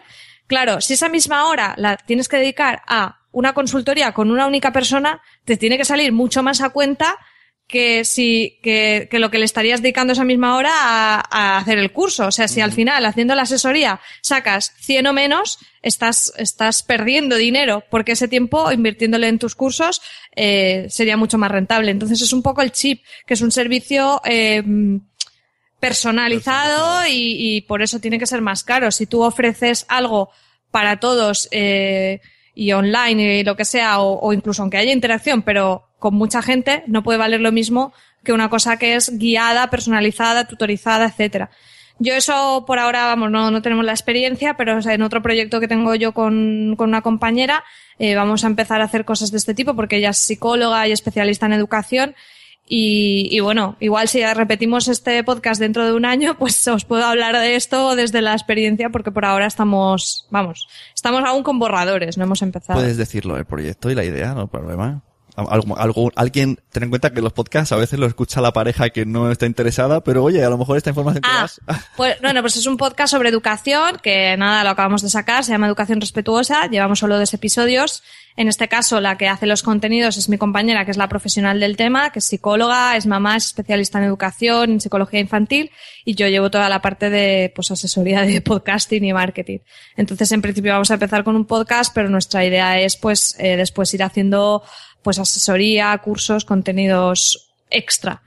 Pero vamos, es que estamos empezando. O sea, primero tenemos que conseguir esa comunidad y aún para eso nos queda mucho porque con dos podcasts, como comprenderás, todavía no tenemos tanta audiencia. Pero, pero bueno, seguro que vamos a cuando los niños duermen y nos haces buena promoción. Claro, claro. Yo siempre. ¿Qué más? ¿Qué otros servicios podríamos promocionar? Eh, pues ser editor o productor de podcast. Por ejemplo, tú has dicho que estás produciendo educación respetuosa.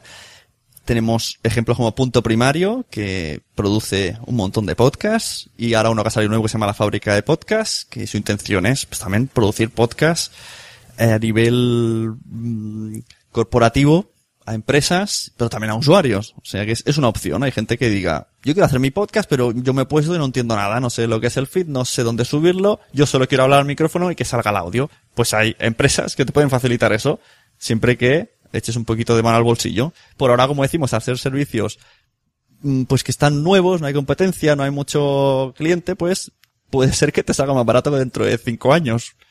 Vete a saber. Y por último, pues locutor de podcast por demanda, que esto no existe hoy día, pero podría existir. Por el mismo motivo. Igual que si te vas a voice, voiceover, ¿no? Hay un montón de, una parrilla de locutores dispuestos a hacer todo lo que les pagues, pues ¿por qué no hacer podcast?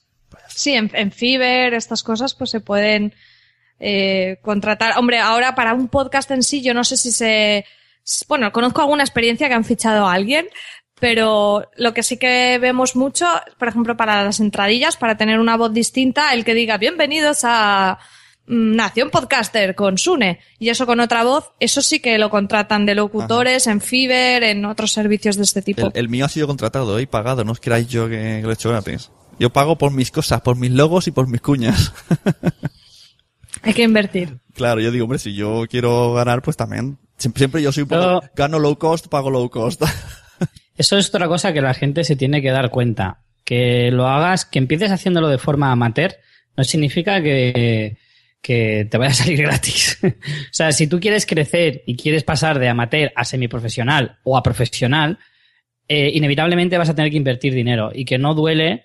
Eh, tampoco muchas veces te puede costar al principio decir, ostras, este dinero lo estaré invirtiendo bien o lo estaré tirando a la basura. Pues eso es un poco la gracia. Te tienes que arriesgar y decir, pues venga, le voy a echar narices y le voy a echar dinero.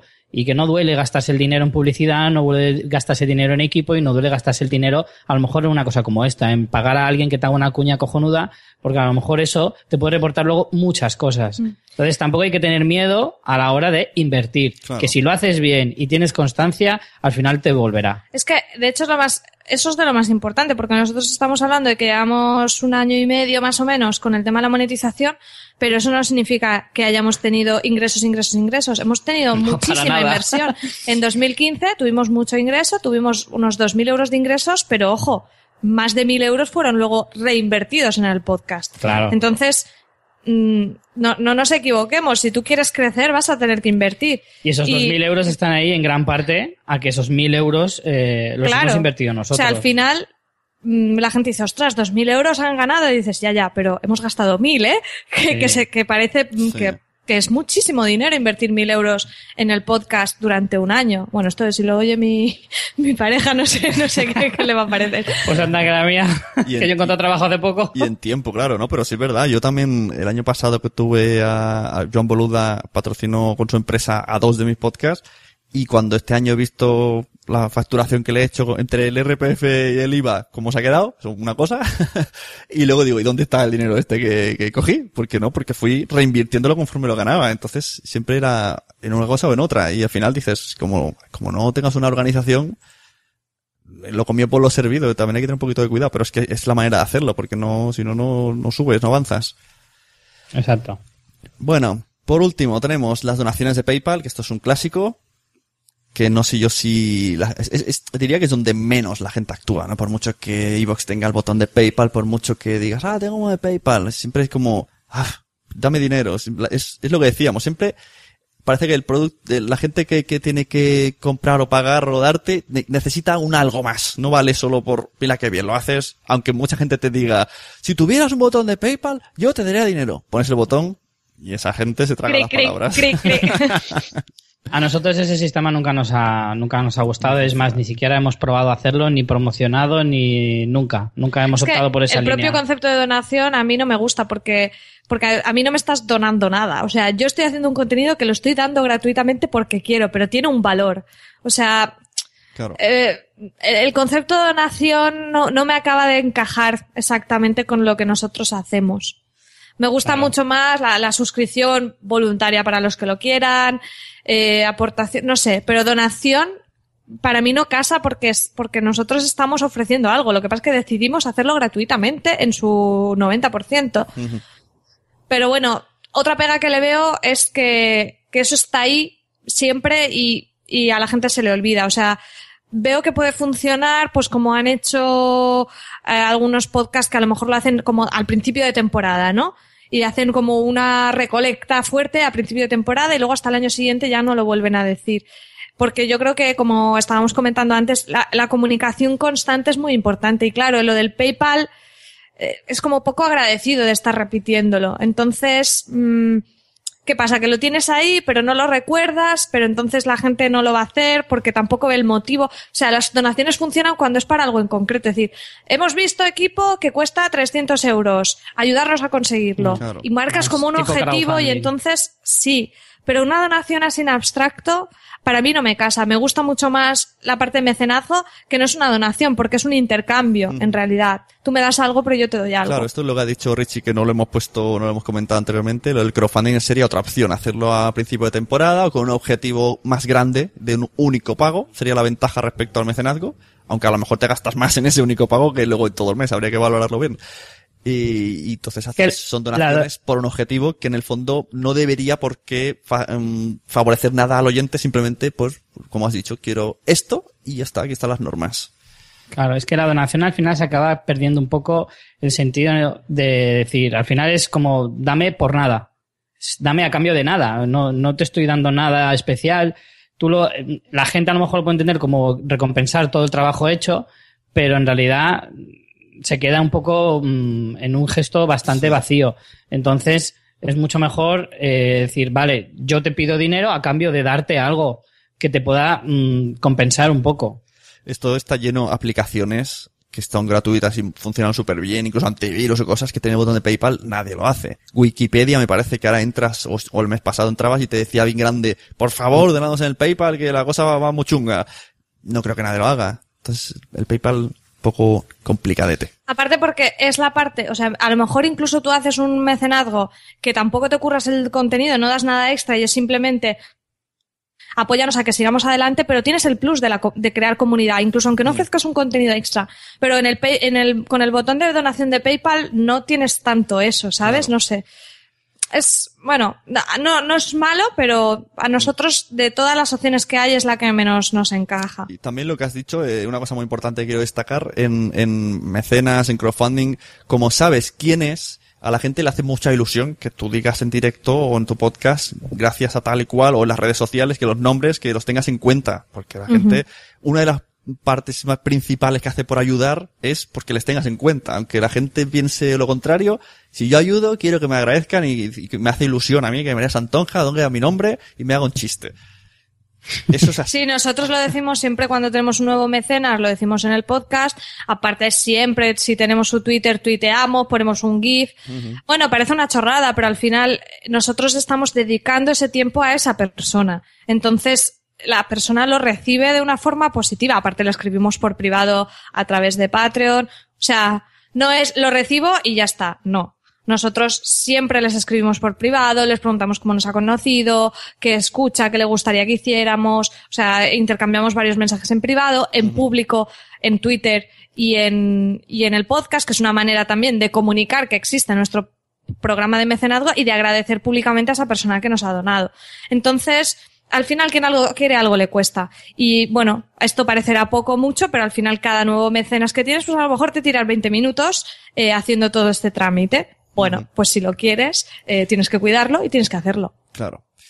Y bueno, y como reflexiones finales, fanfiction, ¿qué, ¿qué os parece todo el tema de intentar monetizar, intentar, eh, ¿por qué no vamos a ir a lo grande, no? Vivir de esto. Eh, yo lo primero diría que monetizar es totalmente factible a día de hoy. Quien diga que no se monetiza es mentira. Además, conozco muchísimos podcasts que monetizan. Ahora, monetizar no necesariamente significa vivir de ello. Eso es lo que ahora es complicado todavía y aún nos queda un trecho por conseguir. Pero monetizar, monetizar, conseguir monedas, sí. Exacto, la palabra monetizar, como decían por ahí, que hay que empezar a decir billetizar. Billetizar. Chequear. Claro, en ese sentido, a ver, para que nos hagamos una idea, em, también es saber si te merece la pena o no. Nosotros empezamos hace tres años y medio Y, nosotros empezamos mm, poco a poco. Eh, nosotros siempre hemos sido semanales, siempre hemos hecho podcast uno a la semana, como mínimo. Ahora hemos pasado épocas de hasta tres. Eh, y poco a poco fue creciendo. Nosotros empezamos sin ninguna pretensión de llegar a nada, pero poco a poco tú vas viendo opciones, vas viendo... eh, También porque te gusta lo que haces. Entonces, Claro, al final, monetizar es por poder dedicarte a ello. Claro. No por, no por decir, gano, a ver si gano. No, es que ganar gano más en mi trabajo, ¿sabes? O sea, Sí. si esto no me gustara, no me estaría calentando tanto la cabeza. Claro, nuestra, nuestra idea sí que es algún día llegar a vivir de esto si se pudiera y dejar nuestros trabajos respectivamente y, y dedicarle 40 horas semanales a, a- al podcast. Que ojo, ahora mismo cada uno de nosotros está dedicándole en torno entre 15 y 20 horas dependiendo de las de los podcasts que tengamos en ese momento.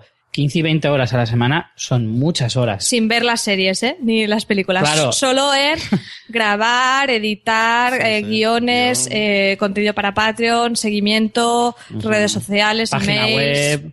newsletter. En fin, son muchas más cosas. Tenemos una media jornada extra que nos da muy poco Exacto, dinero. nosotros trabajamos en nuestro- hacemos nuestro trabajo de jornada laboral de 40 horas y luego le dedicamos otras, otra media jornada más al podcast y eso nos reporta unos ingresos ahora mismo de unos 100 euros al mes aproximadamente. No es mucho. Y, y en proporción a las horas que le echas es una mierda.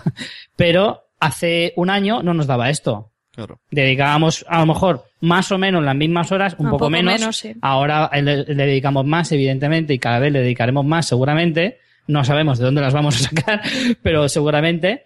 Y, y ahora pues tenemos más ingresos. Esperemos que dentro de un año podamos decir También ahora hemos cifras. hecho la, ma- la mayor inversión, ¿no? El renovar todo el equipo, o sea, un montón de cosas de inversión las hemos hecho ahora y en este punto en el que estamos vamos a empezar a bajar un poco la inversión, no toda, porque va a haber cosas, hay servicios que tenemos que continuar pagando, si hacemos sorteos tendremos que continuar haciendo envíos, hay cosas que siempre vamos a pagar, pero bueno, el grueso de inversión de equipo y cosas así que hemos renovado, ya estamos a punto de terminarlo, con lo que por un lado eso ya nos va a hacer tener un poco más de beneficio y aparte está creciendo en sí el beneficio porque estamos teniendo más mecenas, más afiliación y tal. Como dice Richie, si tú echas cuentas de las horas, o sea, no, sale ni de casualidad, pero bueno, lo que sí vemos es el crecimiento y, y que la cosa va para adelante y que nos encanta, si no, no lo haríamos porque re- rentable no es. Es que eso es eso es súper importante. O sea, darte cuenta de que tú vas a sacrificar mucho tiempo eh, y que vas a, a conseguir un beneficio en un futuro, probablemente. Si lo haces bien y le echas ganas, sí, pero es, esa es la clave. Tienes que echarle ganas, muchas. Y también que ahora sí que es cierto, estamos notando muchos movimientos en el mundillo del podcasting y quizá esto está como, como muy en, en punto de ebullición, ¿no? Entonces.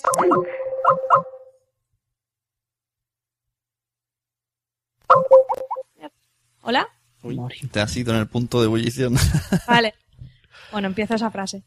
Pues eh, también hay que tener en cuenta que ahora mismo el podcasting está como en punto de ebullición y a lo mejor lo que nos ha costado tres años llegar aquí, en el próximo año conseguimos eh, el doble, ¿no? Porque estamos en un momento de mucho cono- conocimiento por, mm, o sea, de interés por parte de eh, quizá anunciantes, de medios que están metiéndose, de popularización del podcasting. Entonces, bueno, nosotros es una apuesta y estamos ahí. No sabemos si tardaremos un año, cinco o diez en, en lograrlo, pero, pero desde luego estamos viendo el crecimiento.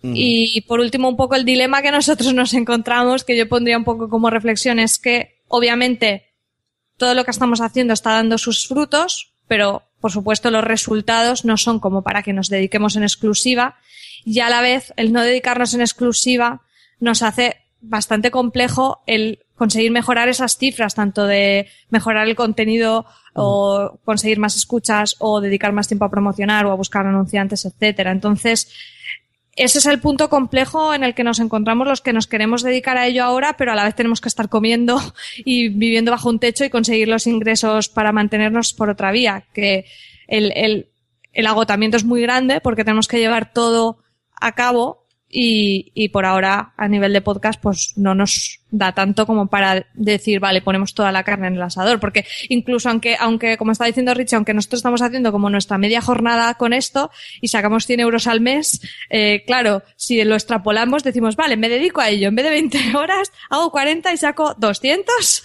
eh, tampoco vivimos de eso, o, o sería más a lo mejor, pero todavía no estamos en el punto de poder dedicarnos a ello en exclusiva. Todavía. Todavía. Mm, exacto. Bueno, entonces el resumen que podríamos sacar de hoy es que, como ha dicho bien, como ha entrado fuerte María al principio, que ha dicho, ¿se puede monetizar? Sí.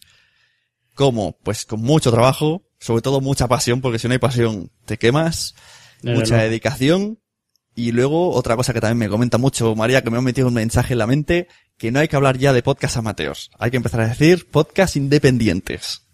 Sí. Así. Sí, porque amateur es que no, que no lo quieres hacer de una forma profesional, pero hay gente que ya está haciendo podcast de una forma muy, muy profesional. Y yo siempre pongo el ejemplo de CJ con Postar FM. CJ le dedica muchísimo tiempo, hace muchísimo marketing, graba en una radio. Para mí eso de amateur no tiene nada. O sea, tiene podcast de una calidad increíble y me gusta mucho poner el ejemplo de Slamberland. Es un podcast de cómic que tiene en su equipo al organizador del, del Salón del Cómic de Alicante, al editor de Marvel España, al organizador de las jornadas de Unicomic de Alicante. Para mí eso de amateur no tiene nada en absoluto. Lo que pasa es que es un podcast independiente porque no, ve- no viene de una cadena grande, pero de amateur no tiene nada. Entonces, para mí tenemos que pasar ya de lo de podcast amateur y pasar a, hablar de podcast independientes, aunque seguirá habiendo podcast amateur, ¿eh? Y genial por ellos. Sí, yo creo que este año ha habido, igual que dicen siempre este año es el año de podcasting, en 2015 ha habido un cambio distinto en cuanto a antes. Se ha metido la palabra monetizar y se ha establecido, ya no suena raro, ya no es un bicho raro el que lo hace, el que lo intenta, ya no hay, ya no hay tantas piedras, ya se han tirado muchas piedras, ya no hay más. Y yo creo que la cosa va avanzando y como dices hay muchos movimientos por muchas partes, por muchas plataformas, mm, no sabemos qué va a pasar, pero la cosa pinta muy bien. Así que, bueno, muchas gracias por venir a este Nación Podcaster. Yo ahora voy a, a leerles, una vez que os despida, un email muy largo de un oyente, Luis del Valle, que ha dejado el trabajo para dedicarse al podcast y, en principio, por ahora parece ser que come de ello. Y Pues vamos, su- nuestro vamos héroe ahí. y nue- nuestro aplauso y tráelo que nos cuente todo bien, porque vamos. Sí, te está, está invitado para un futuro Nación Podcaster. De hecho, mm, estoy por ficharlo hasta de guionista porque me está haciendo a mí sudar la gota gorda. O sea, le dije, le propuse unos temas y me dijo, vale, podemos hacer esto. Pa, pa, pa, pa, pa, pa. Se puso a abrir ahí Google Drive como loco y me quedé mirando y, y encima quería hacerlo todo él. Y le dije, bueno, espérate, te voy a ayudar ya que vienes a mi podcast. Pero, pues oye, tío, genial, porque nosotros aquí hoy hemos intentado contar lo que nosotros hemos hecho sin ser tampoco aquí, eh, vamos, el, el maná, para que le pueda servir. Pero nosotros estamos precisamente en punto de aprender también muchísimo. O sea que toda la gente que tenga experiencias que compartir, para los que estamos un poco en este camino, en este proceso, pues es que eso, eso vale su peso en oro. Exacto. Nosotros solo ofrecemos consejos de lo que nos ha funcionado a nosotros, que como María ha remarcado varias veces, no significa que le pueda servir a todo el mundo. Eh, el podcast es eh, no, no hay nada concreto. eh, se está el podcast está creciendo ahora. Está eh, es como un niño llegando a la preadolescencia y va aprendiendo cosas. El propio el propio concepto de podcast. Entonces nosotros aprendemos con ello y, y estamos un poquito a la expectativa. A nosotros nos han funcionado cosas que hemos comentado hoy, otras no, que también las hemos comentado y, y nada, es una cuestión de aprender y nosotros seguiremos aprendiendo y seguiremos buscando formas de, de mejorar y de crecer. económicamente, porque de mejorar y crecer, ya, ya no sé si tenéis más techo, ¿eh? Si estáis ahí, bueno, claro que sí, siempre hay techo, pero que es muy, muy bien, los, los tres programas, lo hacéis muy bien y yo creo que es de lo mejor que hay hoy día. Siempre se puede mejorar, Exacto, siempre. siempre se puede mejorar. Bueno, pues lo dicho, muchas gracias, fanfiction, fanfiction.es, ¿no? Si no me equivoco. Teníamos a María Santonja, que me encanta siempre que venga, siempre que, que puedo la arraigo. Y me encanta también que venga. ¿Cómo quieres que te despida, Richie? ¿El del gorro o el que quedó segundo? Como más te guste. Bueno, sea como sea, los dos me caen muy bien, son muy majetes y muy encantado de que hayan venido, que me hayan cedido este espacio en su vida, que también esto cuenta, no están ahora en su podcast invirtiendo, están emitiéndolo en otro podcast. Y- Eso no está en el cálculo de las 20 horas No. a la semana, esos son los plus. Exacto, eso ahí don- donde el, el esto del divorcio, el papel divorcio está más cercano. Y tanto. Totalmente. Bueno, pues lo dicho, muchas gracias muchachos, nos vemos. A ti, un A beso. ti, gracias. Ponemos una resistencia de 220 ohmios, tres LEDs, un pulsador, cargamos el programa. Uy, uy, uy, espera, espera. Ha fallado. El punto y coma, como siempre. Vamos a cargarlo de nuevo. Ok, ahora todo bien. Revisamos conexiones. Y encendemos. La leoparda.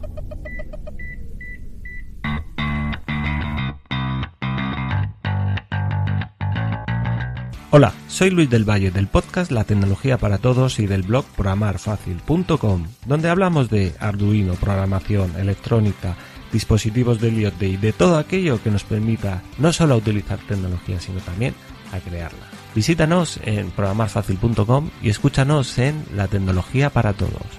Te esperamos en el siguiente programa, no faltes a la cita y sé feliz. Hemos escuchado las opciones para monetizar de la mano de Fansfiction. Ha estado muy interesante. Si alguien tiene alguna duda, que nos pregunte, que me pregunte, que me escriba a contacto arroba nacionpodcast.com. Seguiremos intentando resolver dudas, eh, intentar llegar a conclusiones todos juntos. Si alguien tiene más ideas, puede aportar más cosas, que lo diga. Sobre todo, que vaya al blog. Es mucho mejor el blog que el Telegram, aunque sabemos que el Telegram funciona muy bien, lo tenéis ahí, Telegram de Nación Podcaster pero en el blog, si dejamos todas nuestras respuestas, siempre quedarán ahí para consultar para gente interesada, si os ha funcionado algo, si vosotros estáis viviendo del podcasting, si vosotros tenéis ideas, si os, se os ocurriría algún tipo de idea, bueno, pues todo se agradecería mucho en el post de esta entrada, explicarlo ahí, continuar la conversación ahí, porque el podcast no termina ni cuando yo lo publico, ni cuando lo grabo, ni cuando lo edito, el podcast no termina Nunca el podcast termina cuando vosotros decidáis. En el momento que dejemos de hablar de este podcast, habrá terminado. A continuación vamos a hablar, lo que he dicho, un email muy extenso de Luis del Valle, que conocí de promarfacil.com y me dijo, pues esto mismo que digo, ¿no? Como sabe que muchas veces se comenta cosa de monetizar en este podcast, pues Luis dijo, mira, Sune, yo, yo monetizo mi podcast. O sea, yo he dejado el trabajo por el podcast. Y entonces le pedí información. Pese a que va a venir de colaborador a un programa, pero cuando me envió el email, esto no lo sabíamos todavía, no teníamos tanta relación, y voy a leeros su extensísimo email de Luis del Valle. Dice así, Hola Sune, por fin me he decidido a escribirte. Lo primero, te agradezco que me hayas pedido información sobre mi proyecto y vamos a ver si puede servirle a los demás y que no cometan los mismos errores por los que yo he pasado. Y se ríe un poquito. Te voy a contar un poco cuál ha sido mi recorrido hasta el día de hoy, donde llevo un año con el proyecto en marcha. Lo primero, mi profesión. Soy programador. Gracias a esto he podido ir cambiando de empresa cada poco tiempo y por tanto he podido conocer muchos tipos de empresa de toda índole. En el año 2014, después de muchos años trabajando en el sector, tomé la decisión de emprender, hacer algo diferente profesionalmente y di con la metodología Learn Startup. No te voy a meter un rollo sobre lo que es este tema, solo decirte que es lo que está haciendo Víctor Correal del podcast No es asunto vuestro. Por aquel entonces yo era consumidor de podcast, pero solo escuchaba programas de radio y algunos de ciencia. Todavía no tenía la suerte de conoceros a ti y a demás personajes de la podcastfera. Un día, no sé cómo, descubrí el podcast de marketing online de Joan Boluda. Creo que lo conoces. Y fui de los que en las navidades de 2014 se apuntó al proyecto de Taiwán, donde teníamos que invertir dinero y montar un negocio. Esa historia no salió muy bien. Pero eso es otra historia. A partir de aquí es donde me empecé a interesar de verdad por el podcasting y vi que era una herramienta para promocionar proyectos y comenzar algo nuevo. Así que me embarqué en la creación del podcast La tecnología para todos y el blog programarfacil.com. Como ves, todo está relacionado con mi sector, la programación, aunque no tenía un rumbo muy definido. Nunca imaginé que era tan duro. Me he tirado un año repartiendo mi tiempo entre el trabajo y el proyecto. Pero a partir de enero de este año he dejado el trabajo. Me he hecho autónomo y me he decidido apostar por este proyecto. Esto ha coincidido con el lanzamiento del campus Escuela Online de programarfacil.com. Ahora vamos al lío. ¿Cómo he conseguido monetizar? ¿Cuánto he ganado? ¿Es un modelo escalable? La filosofía Learn dice que son todo hipótesis. Hay que trabajar en el desarrollo de clientes y validar dichas hipótesis. En un año de podcast hemos conseguido crecer. Tenemos buenos ratios de descargas y nivel de experiencia. Quería validar el feeling con los oyentes y por eso lancé el primer curso. Los resultados fueron bastante prometedores. Todos los alumnos son oyentes asiduos al podcast y he conseguido tener hasta 30 alumnos. El modelo es muy simple. Hacer cursos y que la gente se apunte. Antes de lanzar el curso ya tenía el 50% de alumnos apuntados. Esto tiene un potencial muy alto si hablamos de conversiones como en la web. Quería probar si la gente está dispuesta a pagar solo por oír mi voz. Y se validó la hipótesis. En números te puedo decir que son unos 800 euros obtenidos en el primer curso, que por supuesto no es ni el mejor del mundo y se puede mejorar. Algo muy importante que repite por activa y por pasiva Joan Boluda es lo de crear crecer, monetizar. Crear, crecer, monetizar. Yo lo sigo al pie de la letra. También me he dado cuenta que el podcast tiene que tener una periodicidad para crecer y eso lo llevamos a rajatabla. El trabajo es duro, lo reconozco, pero muy gratificante. Casi todas las semanas tenemos algún correo de agradecimiento y también pidiendo consejo y ayuda. Hay una persona que me hizo ver las cosas de manera diferente. Se llama Sergio Fernández y la primera vez que lo escuché me fascinó. Su filosofía es comparte, comparte, comparte. Que tarde o temprano eso que has compartido te llegará de algún modo. Y es cierto. Desde que empecé, todas las semanas comparto mis conocimientos mediante un artículo o capítulo del podcast. Poco a poco, esto está volviendo a mí en oportunidades de negocio. Y es cash. Se trata de un modelo escalable. Yo solo tengo que hacer la grabación del curso y venderlo todas las veces que pueda. Estoy seguro de que puedes hacer algún curso de podcasting y venderlo como he hecho yo. Creo que los podcasters como tú tenéis un potencial increíble. Muchos seguidores de muchos años y mucha capacidad de comunicar gracias a la experiencia. No comparto la idea de monetizar mediante la publicidad de los podcasts. Puede ser alguna ayuda, pero no creo que sea el camino. Yo apostaría y apuesto por el contenido premium, membresías o Patreon como estás haciendo tú. Creo que las grandes cadenas de radio no van a permitir que algunos amateurs se metan como competidores. Si en algún momento eso ocurre, harán como el Madrid o el Barça, soltarán la morterada y lo ficharán. Sé que me dejo muchas cosas en el tintero, pero no quiero aburrir más con mis historias. Para nada, Luis. Quiero agradecerte tu interés y que sigas siendo como eres de los grandes podcasters. En la actualidad tú eres sin duda de los más accesibles y es de agradecer a los inexpertos como yo que deis consejo y aliento. Muchas gracias. Lo mismo digo Luis, muchísimas gracias por tus palabras. Cualquier cosa ya sabes dónde estoy. Así que este era el email de Luis del Valle, súper interesante. O sea, me parece, mm, cuando venga, aparte del tema que tenemos tratado, tenemos que hacerle un aparatadito para que nos explique esto de viva voz y que cae el mensaje y que lo explique con sus palabras. Bueno, estas son sus palabras, pero con su voz, que lo digamos y veamos cómo, cómo se expresa, porque me ha parecido, vamos, fantástico. Muy contento, muy contento con el podcast de hoy. Yo creo que es un tema que todo el mundo, tarde o temprano, le ha pasado por la mente. Pues mira, aquí tenemos un poquito de recopilación, un poquito con experiencia.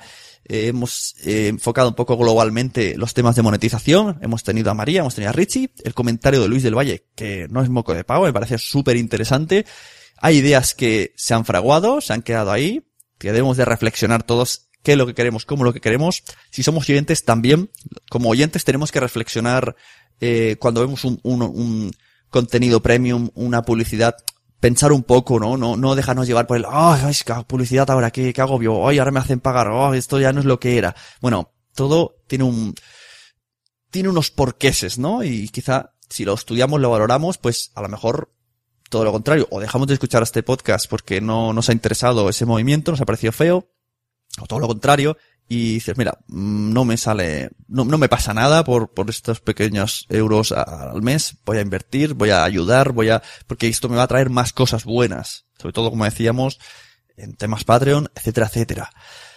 A todos los que estáis oyendo esto, muchas gracias por vuestro tiempo invertido, ha sido largo, pero pienso que muy fructífero. Y ya sabéis que ahora estamos en nacionpodcast.com. Si entráis ahí tenemos todos los podcasts de los que, con los que hago con mi mujer, con mi amigo, este mismo, Nación Podcaster.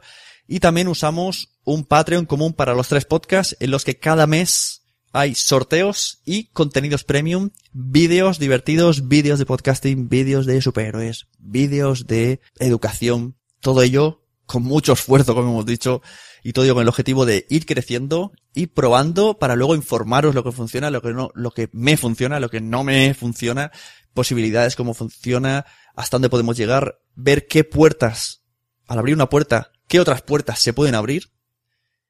Y bueno, ir un poco viendo la evolución del podcast, del podcasting en España, y la evolución de Nación Podcaster, la evolución de Sune como podcaster, y a ver hasta dónde podemos llegar. Vamos a ver dentro de unos años dónde se ha quedado, volveremos a escuchar este audio para ver qué había hoy día, y dentro de unos años volveremos a traer a alguien, si no a, a Richie y a María, a otra persona, para hablar del mismo tema. Vamos a ir haciendo esto recurrentemente, cada año, cada dos años, para ver un poco las diferencias, ¿no? Y luego si alguien quiere que escuche el podcast dedicado a esto de año tras año, para ver cómo ha evolucionado el tema. Muchísimas gracias a todos, muchísimas por, por, como, como me ha pasado con Luis del Valle, por el agradecimientos que me dais, por el cariño que me dais, por el sentimiento, por, por el valor que me dais, ¿no? Por la importancia que dais al trabajo de Nación Podcaster y de Sune. Eh, aquí estamos haciendo esto porque nos gusta, nos encanta el podcasting como a vosotros. Y os espero al siguiente capítulo. El siguiente capítulo que será también muy interesante. Vamos a traer a alguien también que estamos preparando cosillas muy chulis. Nos vemos por todos lados, por Twitter, por Facebook, por Patreon. Ya sabéis, entráis en nacionpodcast.com, allí está todo. Y por último, como os digo, recomendad podcast. Si queréis, recomendad este. Recomendad fanfiction. Recomendad programar fácil. Tecnología para todos. Da igual. recomendad podcast a vuestros amigos, vuestros familiares. A todo el mundo le gusta el podcast. Pero es que todavía no lo saben. Nos vemos. Muchas gracias.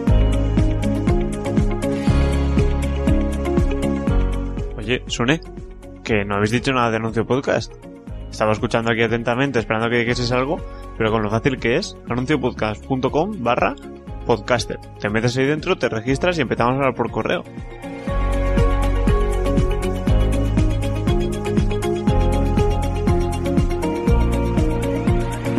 nacionpodcast.com